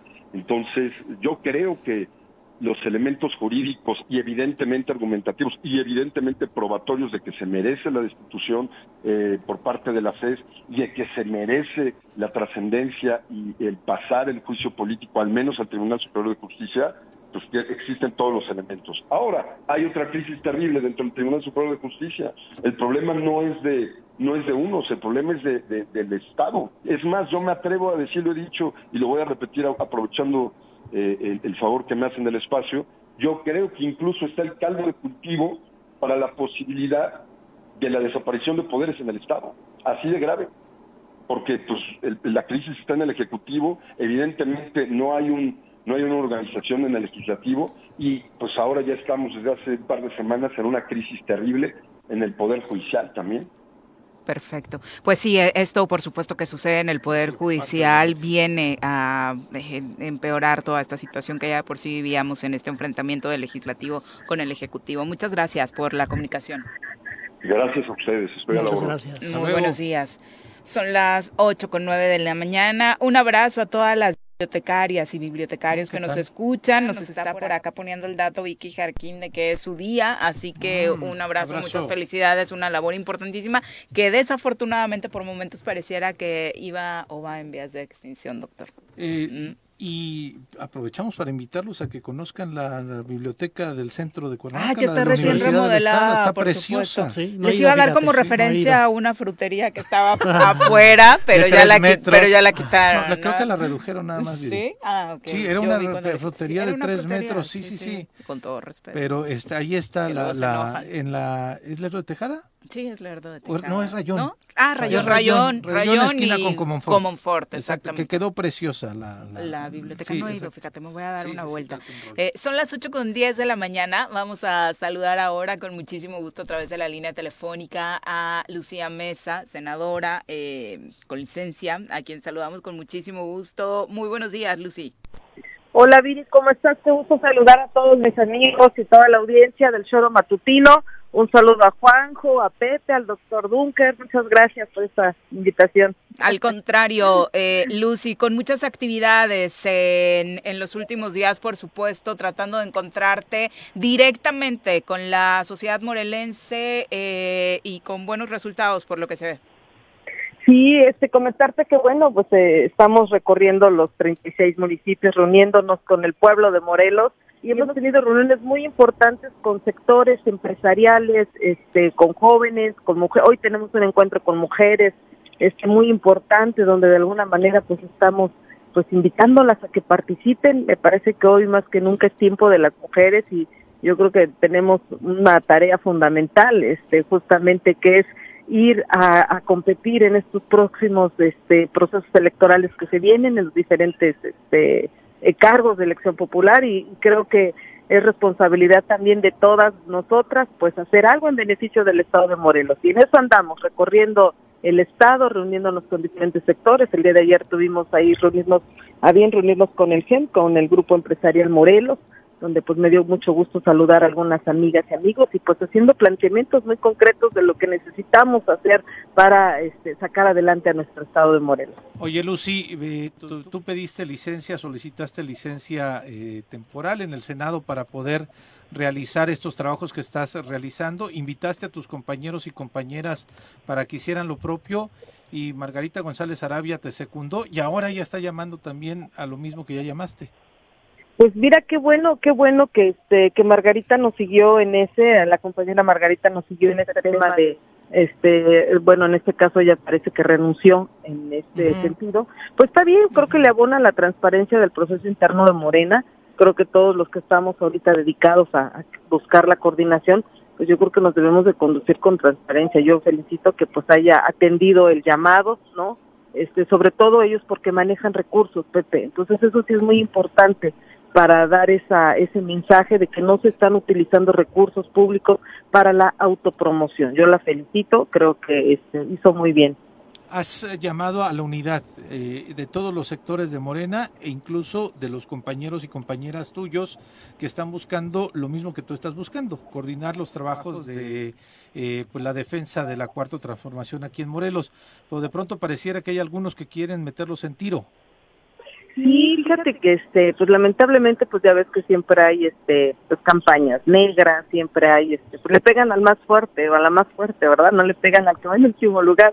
Entonces, mi llamado siempre será la unidad, siempre será este a que veamos cómo sí podemos transitar. Yo siempre lo he dicho con Lucy Mesa, siempre hay que ver cómo sí, no cómo no. Yo siempre tendré mi mano tendida para todos y todos los compañeros que estamos compitiendo me parece que las reglas pues ya las pusieron a nivel nacional y a, nivel local van a ser iguales, digo, no va a haber sorpresas.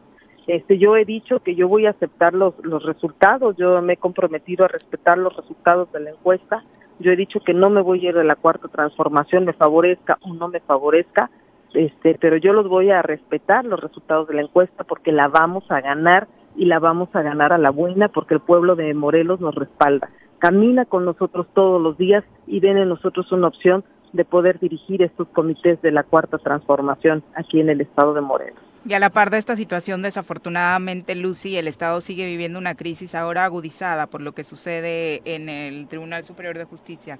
¿Qué opinión te merece?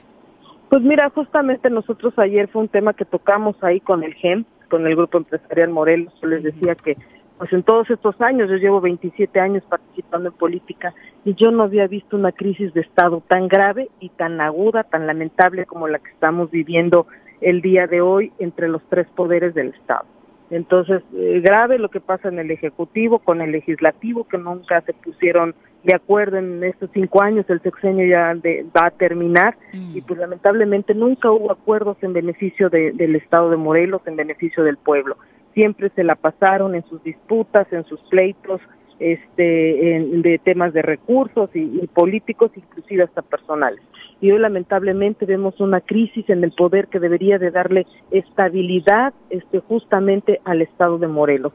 Es muy lamentable la crisis que hay hoy en el Poder Judicial, con esa división que hay ya entre los magistrados, ¿no? por temas este, eh, pues internos, personales y demás. Me parece que no es correcto, no es justo que sean los morelenses, el pueblo de Morelos, quien pague esta situación eh, justamente por no tener acuerdos, por no tener diálogo, por no tener un buen entendimiento entre poder, entre poderes. Creo que es una crisis muy muy muy aguda y pues no no se le ve una pronta salida. Ahora, estimada Lucy, creo que como ciudadanía pues siempre estamos interesados en que los políticos, quienes aspiran a dirigirnos, pues nos escuchen y, y estén con los pies en la tierra y vean las vivencias que se tienen. Por supuesto, tú siempre has estado muy cercana a, a, Morelos, pero pues sabemos que el trabajo de senadora a veces hace que pues esté un poco más en la Ciudad de México. Y esta es una gran oportunidad me parece de, de este recorrido de poder todavía hacer esa mayor conexión con lo que con lo que la gente está viviendo. Y en ese sentido me parece que es algo muy positivo. Y por otra parte mi pregunta es en, en, en este recorrido que estás haciendo hay algo que te haya sorprendido hay algo que se haya afirmado en ti y que, y que, y que esté alimentando esta fuerza por eh, pues buscar ese, ese cambio que, que, que todos queremos para bien para nuestro estado. Pues mira, este, yo, yo quiero decirte, estimado doctor, que pues hemos caminado no, no ahorita, este, nosotros hemos caminado pues a lo largo de pues, 25 años que llevamos este de la mano del presidente este López Obrador hemos venido caminando porque todas mis elecciones son han sido de mayoría. Entonces mi contacto siempre ha sido directo llevo cinco campañas cinco elecciones ganadas todas de mayoría nunca me han dado una plurinominal, yo siempre he ido al encuentro con la gente, con los ciudadanos, a escucharlos y a llevar sus eh, inquietudes y sus propuestas a la máxima tribuna donde los ha representado en el Congreso local y en el Congreso federal, en Cámara de Diputados y ahora en el Senado. Entonces, realmente, pues bajamos a reafirmar ese compromiso que nosotros tenemos con el pueblo de Morelos, dar los resultados, informar de los resultados que hemos avanzado en la cuarta transformación de la vida pública de este país.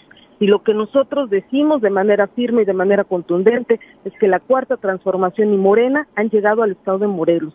Por eso estamos luchando fuertemente para que hoy una morelense de Cuautla, de la región oriente, pueda representar a nuestro querido estado de Morelos, porque tenemos la capacidad, tenemos la fuerza, la experiencia y la honradez para poder hacer un buen trabajo en beneficio de las familias morelenses que hoy están muy lastimadas y están enojadas justamente porque no ha habido este apoyos para, para las familias. ¿Que ¿Con qué me he encontrado? La problemática cotidiana, el tema de la inseguridad, la falta de empleos, este, la falta de oportunidades este, para las mujeres. Yo quiero decirte que lamentablemente las mujeres hoy no tienen una oportunidad de poder tener un ingreso cuando muchas de, las mujeres o muchas de nosotras somos padre y madre. Este, otro tema importante, el tema del agua, es lo que también este, eh, me he encontrado mucho con esa problemática, la falta de espacios públicos, la falta de parques, espacios deportivos, este, es decir, eh, es un, una, el, el tema del campo, por ejemplo, he tenido encuentros con este, agrupaciones campesinas, este, con productores en general, y pues lamentablemente nuestro campo está tirado. Entonces, este, pues es con lo que nos encontramos, algo que ya sabíamos y, y muy importante el ejercicio de escuchar a la gente. A mí me parece que si todos los políticos tuviéramos clases de escuchatoria, estaría estaría diferente este este país, estaría diferente el estado de Morelos. Entonces, pues yo creo que hay que, mucho, hay que hacer mucho, todos, todas y todos desde nuestro ámbito de competencia, este tenemos mucho que hacer. Yo por eso pedí licencia para no distraerme este con temas legislativos, aunque estamos en receso, quiero decirlo, estamos en receso, este, pero aún así yo pedí licencia, ¿por qué? Porque yo quería dedicarme al 100% y sobre todo porque hoy estamos apoyando los trabajos de la doctora Claudia Sheinbaum aquí en el estado de Morelos. Estamos coordinando las brigadas de la esperanza porque nosotros queremos que hoy sea una mujer quien nos represente. Creo que México está preparado para que lo gobierne una mujer creo que la doctora reúne esos, esas cualidades que requerimos primero para garantizar la continuidad de la cuarta transformación. Una científica, una mujer preparada, con un gran liderazgo, este, mujer de izquierda que se ha formado y que de alguna manera ella representa los valores y la integridad del proyecto de la cuarta transformación. Y pues estamos aquí porque yo creo que es tiempo de las mujeres y por congruencia, este, por afinidad y este, yo es por eso que estamos trabajando aquí en el estado de Morelos fuertemente para que ella pueda ganar la encuesta este, y ser nuestra coordinadora nacional de los comités de defensa de la cuarta transformación. Lo mismo que yo estoy buscando en el estado de Morelos. Por eso yo digo que vamos juntas y vamos para adelante porque hoy más que nunca es tiempo de las mujeres. Lucy, pues muchas gracias por la comunicación. Muchísimas gracias, querida Viri. Un saludo a todos, chicos. Buen día. Un abrazo, hasta luego. Son las 8.20, volvemos. Bueno. Bueno, ¿quién habla? El Choro Matutino, buenos días. Contáctanos, dinos tus comentarios, opiniones, saludos o el choro que nos quieras echar. Márcanos a cabina 311 6050. Súbale por Juárez, Calvario, atravieso Avenida Morelos. Eh, Sí, sí se va recorriendo, por favor. Por favor, pero rapidito que ya va a empezar el choro.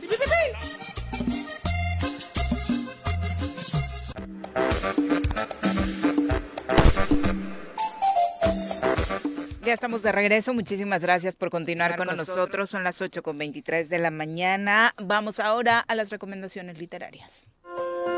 Leer es comprender. Date un tiempo, libera tensiones y estrés. Piérdete de la realidad y expande tu mente. Recomendaciones literarias con Benjamín Nava.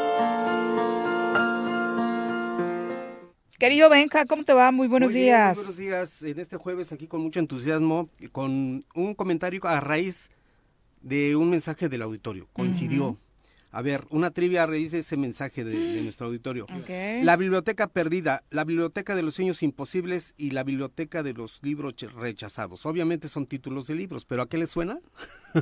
Al día del bibliotecario. Exactamente. Te has ganado otra blusa con ro- No, no sabíamos. Nos acaba de recordar una radio escucha. Sí, pero sí es, así es. También es el día en que el hombre llegó a la luna, 20 de julio. Dice Juanjo Sí, que no llegó, eh, 69. su postura negacionista, dice que la NASA grabó Ah. ahí en un set de la- Hollywood. la- sí, la versión este, conspirativa también di- dice lo mismo. sí. Y, y por eso estamos invitando a que conozcan la biblioteca de la universidad, como que la del centro. Benja, no he ido. La de Morro y la No, de no, fíjate que he Rayón. pasado y pasado y pasado y sí Ya, es clávate. atractiva. Se ve bien bonita. Hay Sí, cafetería, está Sí, todo el rollo, Va a ser ¿eh? una visita especial, es más, me comprometo a hacer una reseña de esa. Sí, perfecto. ¿Sale? Para ver Pues cómo está, ¿no?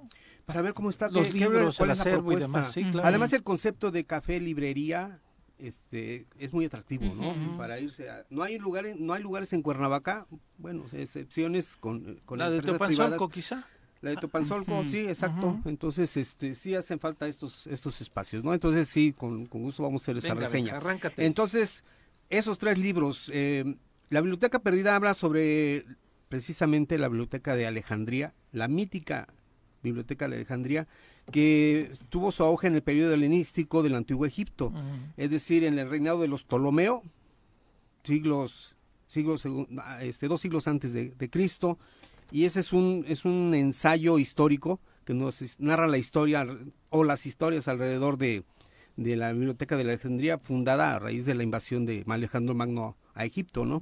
Y hay una muy buena película de sobre Hipatia, el personaje que se, se dice que a raíz de, de Hipatia, una científica helenística, que fue este, linchada prácticamente por este, hordas de, de cristianos primitivos, o sea, el siglo I, Mm. II, del, por ahí, por esas fechas.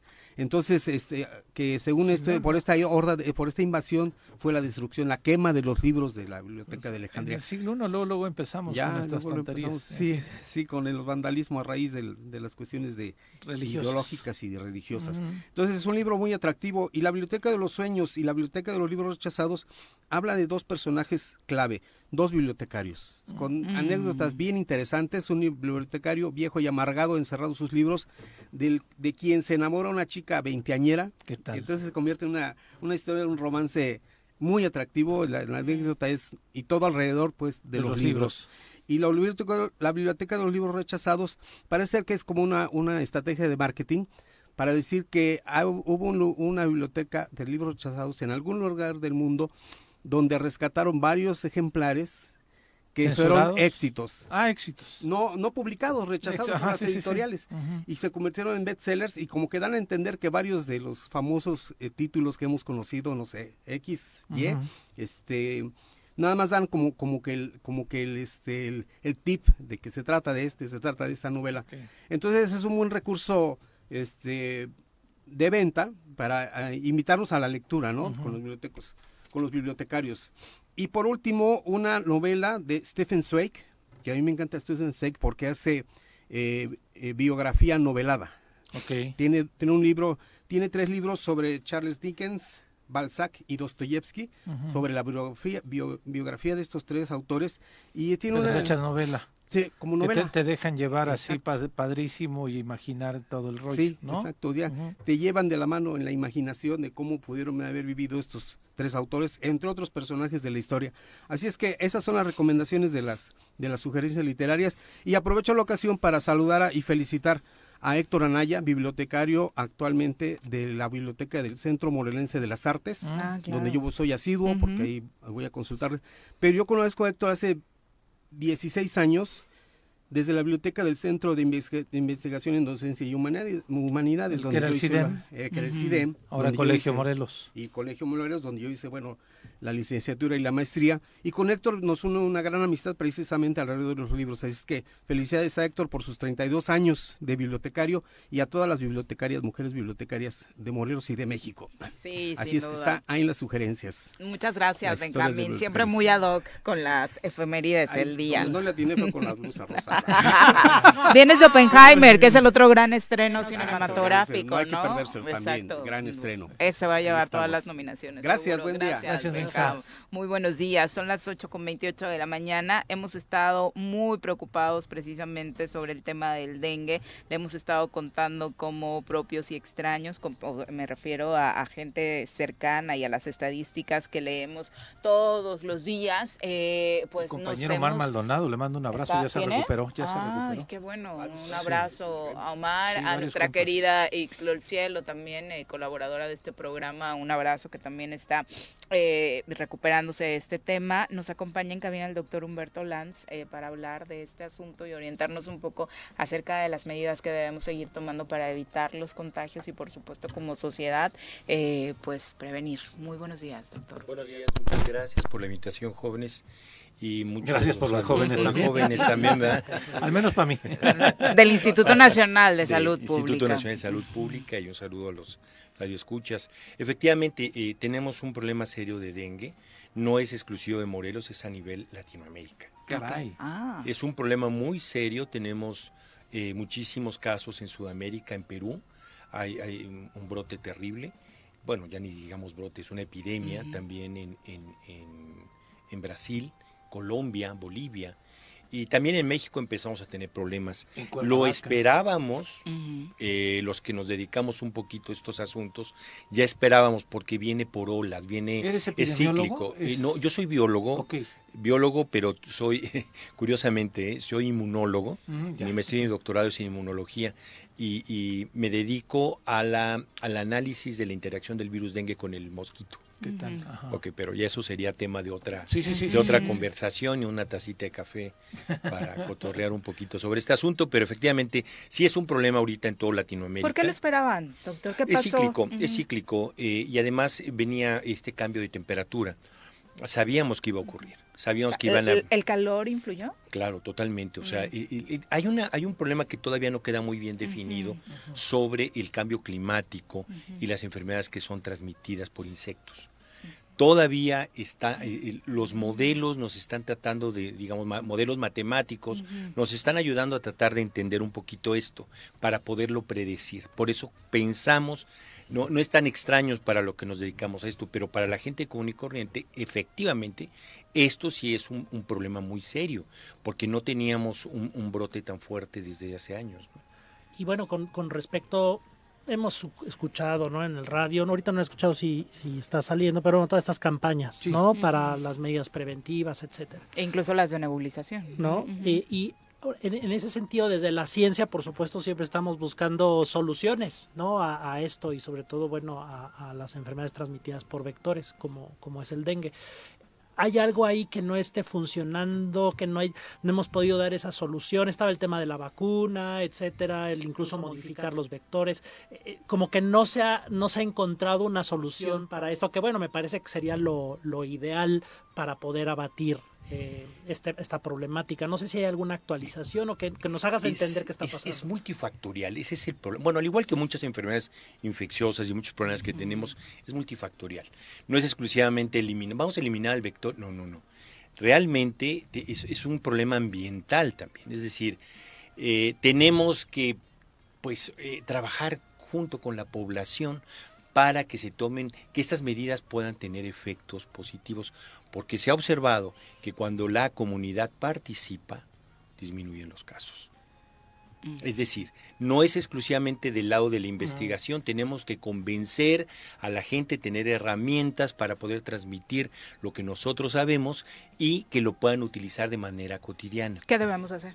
Ah, es aquí, eh, aquí vienen los puntos claves. Bueno, ya desde hace tiempo se están haciendo campañas para eliminar todos los, los cacharros que uno puede tener en los, en los, en los, en las azoteas, en los este, jardines, en, en los patios. Es muy importante eliminarlos. Eh, ¿Por qué? Porque estos van a desarrollar criaderos. Y ahorita que vienen estas, estas temporadas de lluvia tan fuertes, estamos esperando una temporada de lluvias muy fuerte, se van a formar muchísimos criaderos. Tenemos que drenarlos, tenemos que quitar esa agua porque se va a llenar de larvitas, porque el mosquito después de tomar sangre de una persona va y pone los huevitos en el agua. Si nosotros podemos eliminar esos criaderos, ya estas, estos huevitos van a formar larvitas, estas larvitas se van a transformar en pupa y después en mosquito. Ese es el punto débil. Ahí está el- uno de los puntos débiles del, del ciclo de vida del mosquito. Necesita agua. Y si nosotros podemos eliminar esos criaderos, vamos a ayudar. Hay otro problema. Más claro no lo pueden tener, ¿eh? Eh, La verdad, debo decirlo, a lo largo de estos años hemos tenido muchos especialistas y de pronto mucha gente se seguía preguntando, es que ¿por qué nos piden quitar los cacharros si son moscos, no? Es parte Es por- es- fundamental es para los- cortar el ciclo de vida. Ustedes deberían de ver los sitios donde in- increíbles sitios donde hemos encontrado mosquitos que ustedes no lo pueden creer, o sea, se pueden desarrollar. Si uno tiene un bote de, por ejemplo, un bote de pintura vacío, ¿no? y se llena de agua, ese es un criadero. Voltéenlo. ¿Quieres utilizarlo? Voltealo. Porque lo vas a utilizar en un futuro para lo que tú quieras. Voltéalo. Y, eh, eh, después sí, ¿qué, qué es lo que viene? Pues la participación de la gente. Les voy a decir por qué.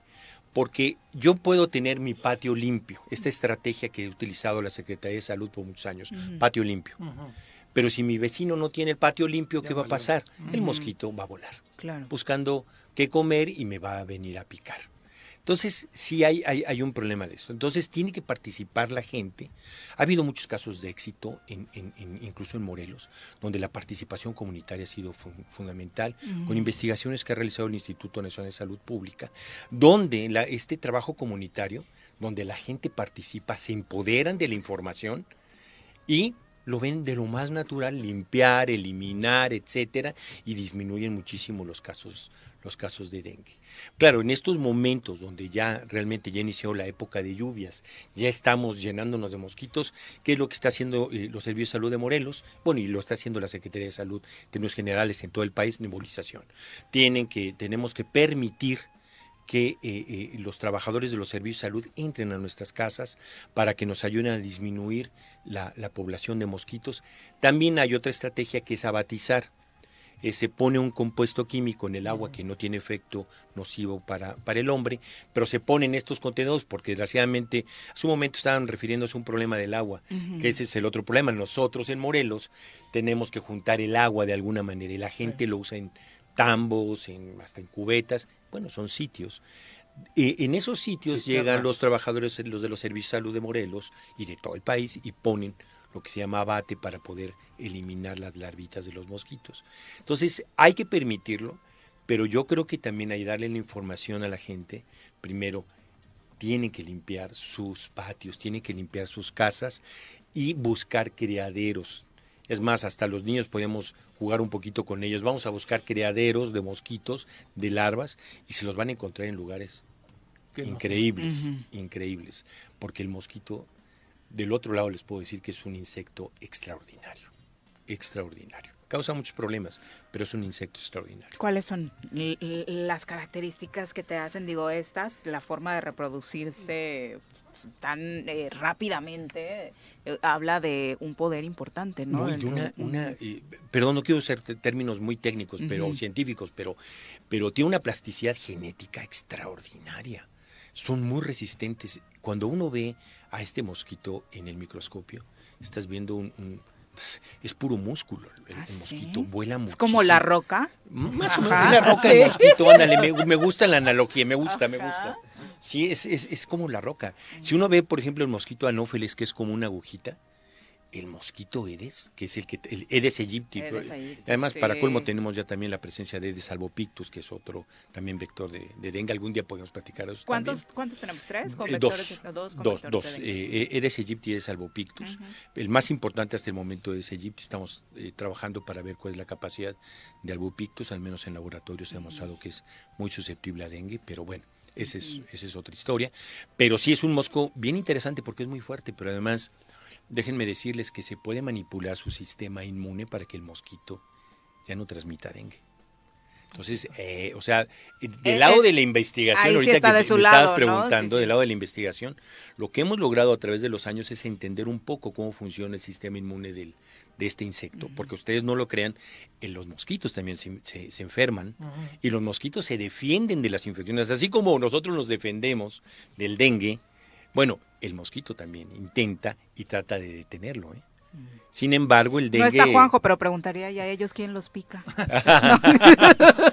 sí, lo que pasa es que como toman el virus dengue de una persona infectada, Ajá. y, se- y además en épocas secas también se mantiene la, la transmisión por lo que se llama transmisión transovárica. Digo, es, es bien bonito, es una, es una historia bien bonita todo esto, pero sí podemos manipular el sistema inmune sin necesidad de hacer ninguna modificación genética. Podemos manipular el sistema inmune del mosquito, vacunarlo, así le llamamos coloquialmente, para que resista la transmisión. Lo importante es decirle a la gente la única forma de prevención es mantener limpias las casas. No hay Y, vacuna para eh, los De momento hay una vacuna muy avanzada, no voy a decir la compañía, pero está avanzada y está, es- va, va, va para adelante esta, esta vacuna, va relativamente bien. Sin embargo, aunque tuviéramos vacunas y la gente no participa, Tenemos un foco de infección ahí. Miren, es uno, hay que tener el patio limpio y en las tardes mi recomendación es ponerse, si van a estar expuestos en un jardín, por ejemplo, no sé, un, un- un- un mesero que tenga que trabajar en, en un restaurante que tiene jardín, pónganse repelente. No, tampoco doy marcas comerciales, los que venden en el- las farmacias y los supers. Después, eh, yo recomiendo también, y lo hace también los servicios de salud, por favor pongan este Los mosquiteros. los mosquiteros en las casas. Por favor, este, a toda la gente ponga mosquiteros. Y en las tardes, cuando ya empieza toda la actividad principal de los mosquitos, por favor, o, o cierre la ventana si no tiene mosquitero, o cierre bien el mosquitero. en la- ¿Por qué? Porque Actúan más por la tarde. en- les gusta más picar en la tarde. ¿Es aunque, la oscuridad? en el atardecer. Les gusta más en el atardecer, es cuando, cuando se van a... Depende, hay, hay otras especies que también circulan en, en Morelos que nos pican todo el santo día, como son mosquitos del género Culex, pero esos no son desde el punto de vista de la salud pública un problema. Pero ustedes sí limpien en la tarde, sí, son bien, Sí. bien especiales, llamémoslo Conocemos así, ¿no? algunos. Eh, y, y ya cuando estamos contagiados, doctor, hay algo dentro de todas estas, pues de pronto mucha gente aplica las eh, leyendas urbanas que dicen que cierta hierbita, que el agua de coco y demás. El agua de coco yo soy fan, a mí sí me ayudó muchísimo en mi proceso de dengue hace un par de años, pero no sé si es más un asunto eh, psicológico. Sí, eh, miren, hay, hay lo que se llama un, un- un dengue que no es grave, que también se le conocía hace años como un dengue clásico. Este generalmente incluso hay mucha gente que son asintomáticas, te, te da dengue y te duele un poquito el cuerpo, la y ya, pero ya te dio dengue y no te diste cuenta. Hay gente que sí le da de manera muy grave, incluso puede dar un dengue grave hemorrágico. ¿Ok? ¿Qué, qué síntomas hay? Bueno, generalmente es dolor de cabeza, fiebre, dolor de cuerpo, incluso algunas gentes dicen el famoso dolor de huesos. Mi recomendación a la población siempre es, algunos de estos síntomas se confunden fácilmente con gripe o incluso puede haber vómito y puede- pueden pensar que es, un- un- es dengue y puede ser una infección estomacal. Vayan al médico. Vayan a los servicios de salud para que les hagan las pruebas eh, correspondientes y en caso de que tengan dengue, si no es necesario hospitalizarlo, sí se quede en casa, eh, eh, cuando menos alrededor de siete días, digamos, de cinco a siete días para recuperarse. Y este, y listo, y no, no pasa absolutamente nada más. Pero si hay gente que requiere por el cuadro, cuadro clínico, que inmediatamente este, sí, sí, incluso se tiene que hospitalizar. Cuando, cuando están en casa, ¿qué es lo que toman? Eh, Digo, el Nada médico... más antipiréticos, que no sea aspirina. Eso es muy importante, no tomen aspirina, por favor. Eh, y lo único que hay que estar vigilando es que, eh, digamos, eh, no tengas fiebre, de que te vaya recuperando, de que eh, vaya recuperando el apetito, etcétera, y que no tengas. Muy importante si, si aunque te, digamos, te di- diagnostican dengue, regresas a casa porque no se ve grave, pero empiezas a tener algunos pequeños sangrados de encías, por ejemplo, o unos moretoncitos en la piel se llaman petequias desde el punto de vista clínico, pero son unos puntitos así como, como manchitas en la piel, sí hay que regresar inmediatamente al médico. Entonces yo creo que sí es importante que cuando tengan ustedes estos síntomas, vayan al médico para que se les haga un diagnóstico adecuado. Y vigilancia. Después de unos 5 o 7 días, ustedes regresan a sus actividades normales con el triste recuerdo de la experiencia del dengue. Bueno, cuídense mucho, de verdad, y sumémonos, ¿no? Que eso es muy importante como sociedad para evitar que los contagios continúen, porque el tema en Morelos está, la verdad, preocupante. Muy fuerte. Muy preocupante. Muchas gracias, doctor, como siempre. Muchas, gracias, a ustedes. Hasta luego. Muy buenos Gracias. días. Son las 8.43, volvemos. Los héroes vuelven al choro después del corte.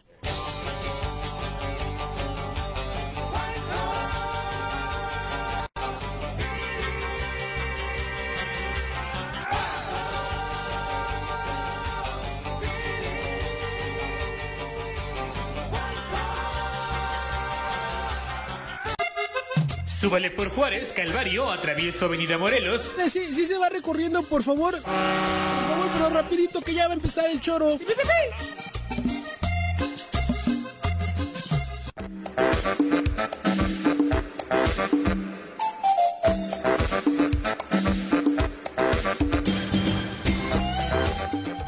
Gracias por continuar con nosotros. Son las 8.46 de la mañana. Vamos ahora a hablar de cine.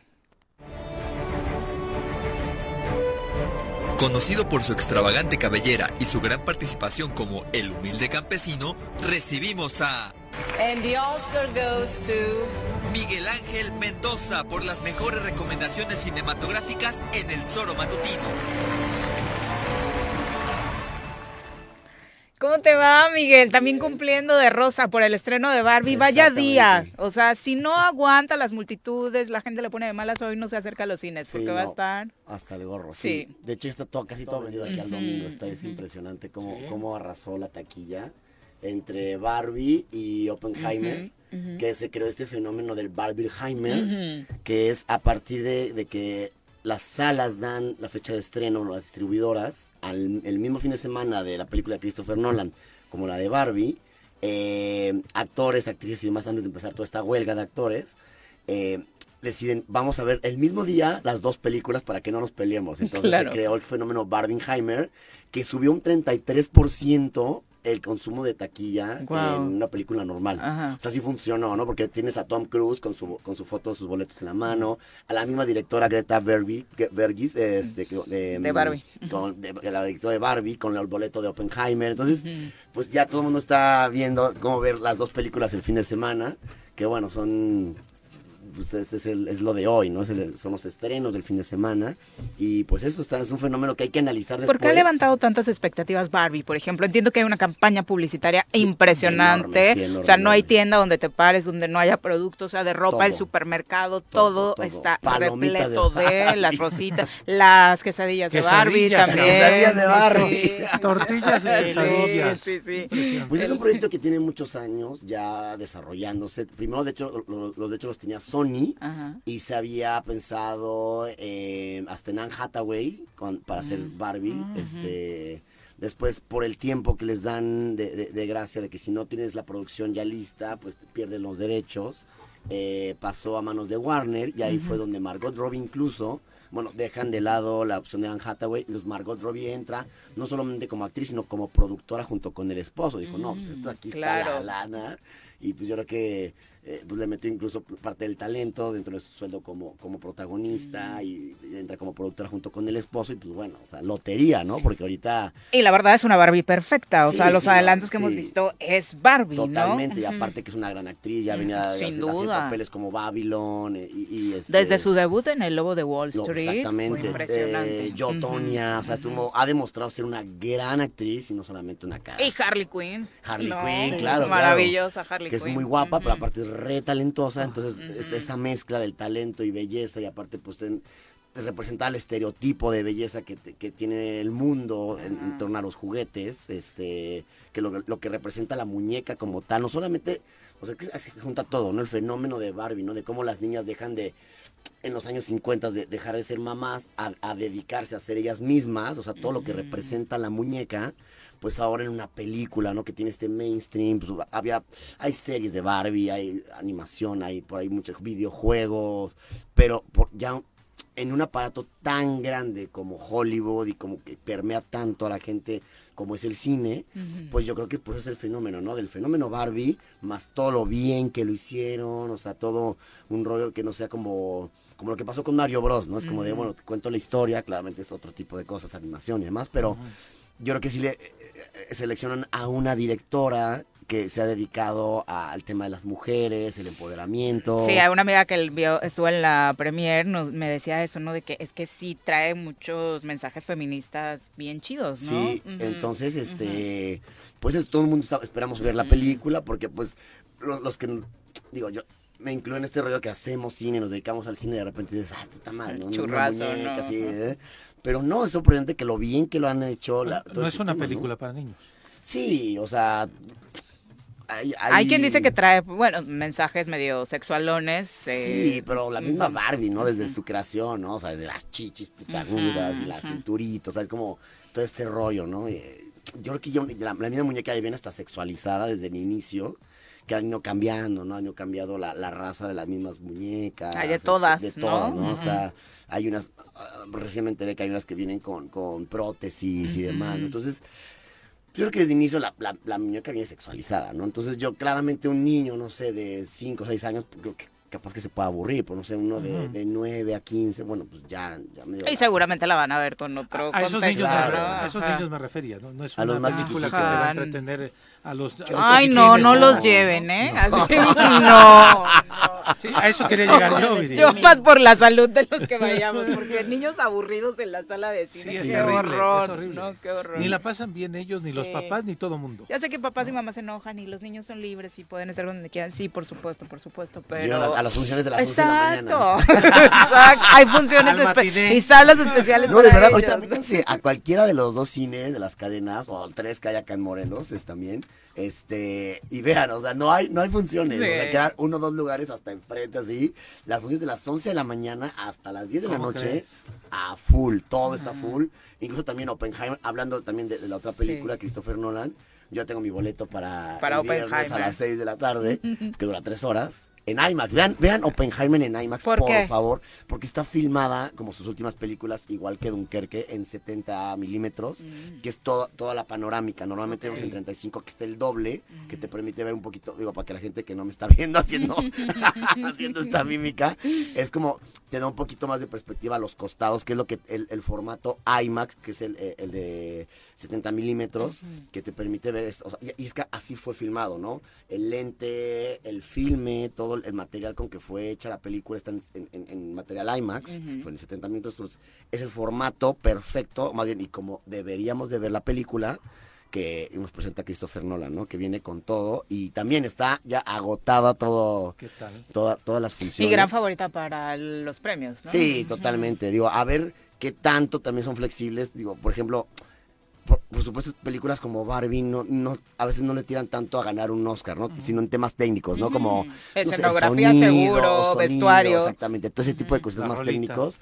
Sí, pero digo, que tenga un valor artístico como Sí. tal, como Christopher Nolan, que le mete tanto coco a la historia, que se, me- se clava, ¿no? O sea, con Tenet, que se metió con el viaje en el tiempo, este, Batman. con Interestelar, que se mete con el- el- la teoría de las cuerdas, o sea, que le mete así, pues sí, Con que se lee así joya. kilos de, de- de- de información Es eso. para sí no no totalmente. Por eso es como tan tan importante las películas de Nolan en el mundo cinematográfico porque le mete tanto detalle a tantas cosas y, y eso que pues es un poco una, una artesanal hacerlo todavía en filme en este formato.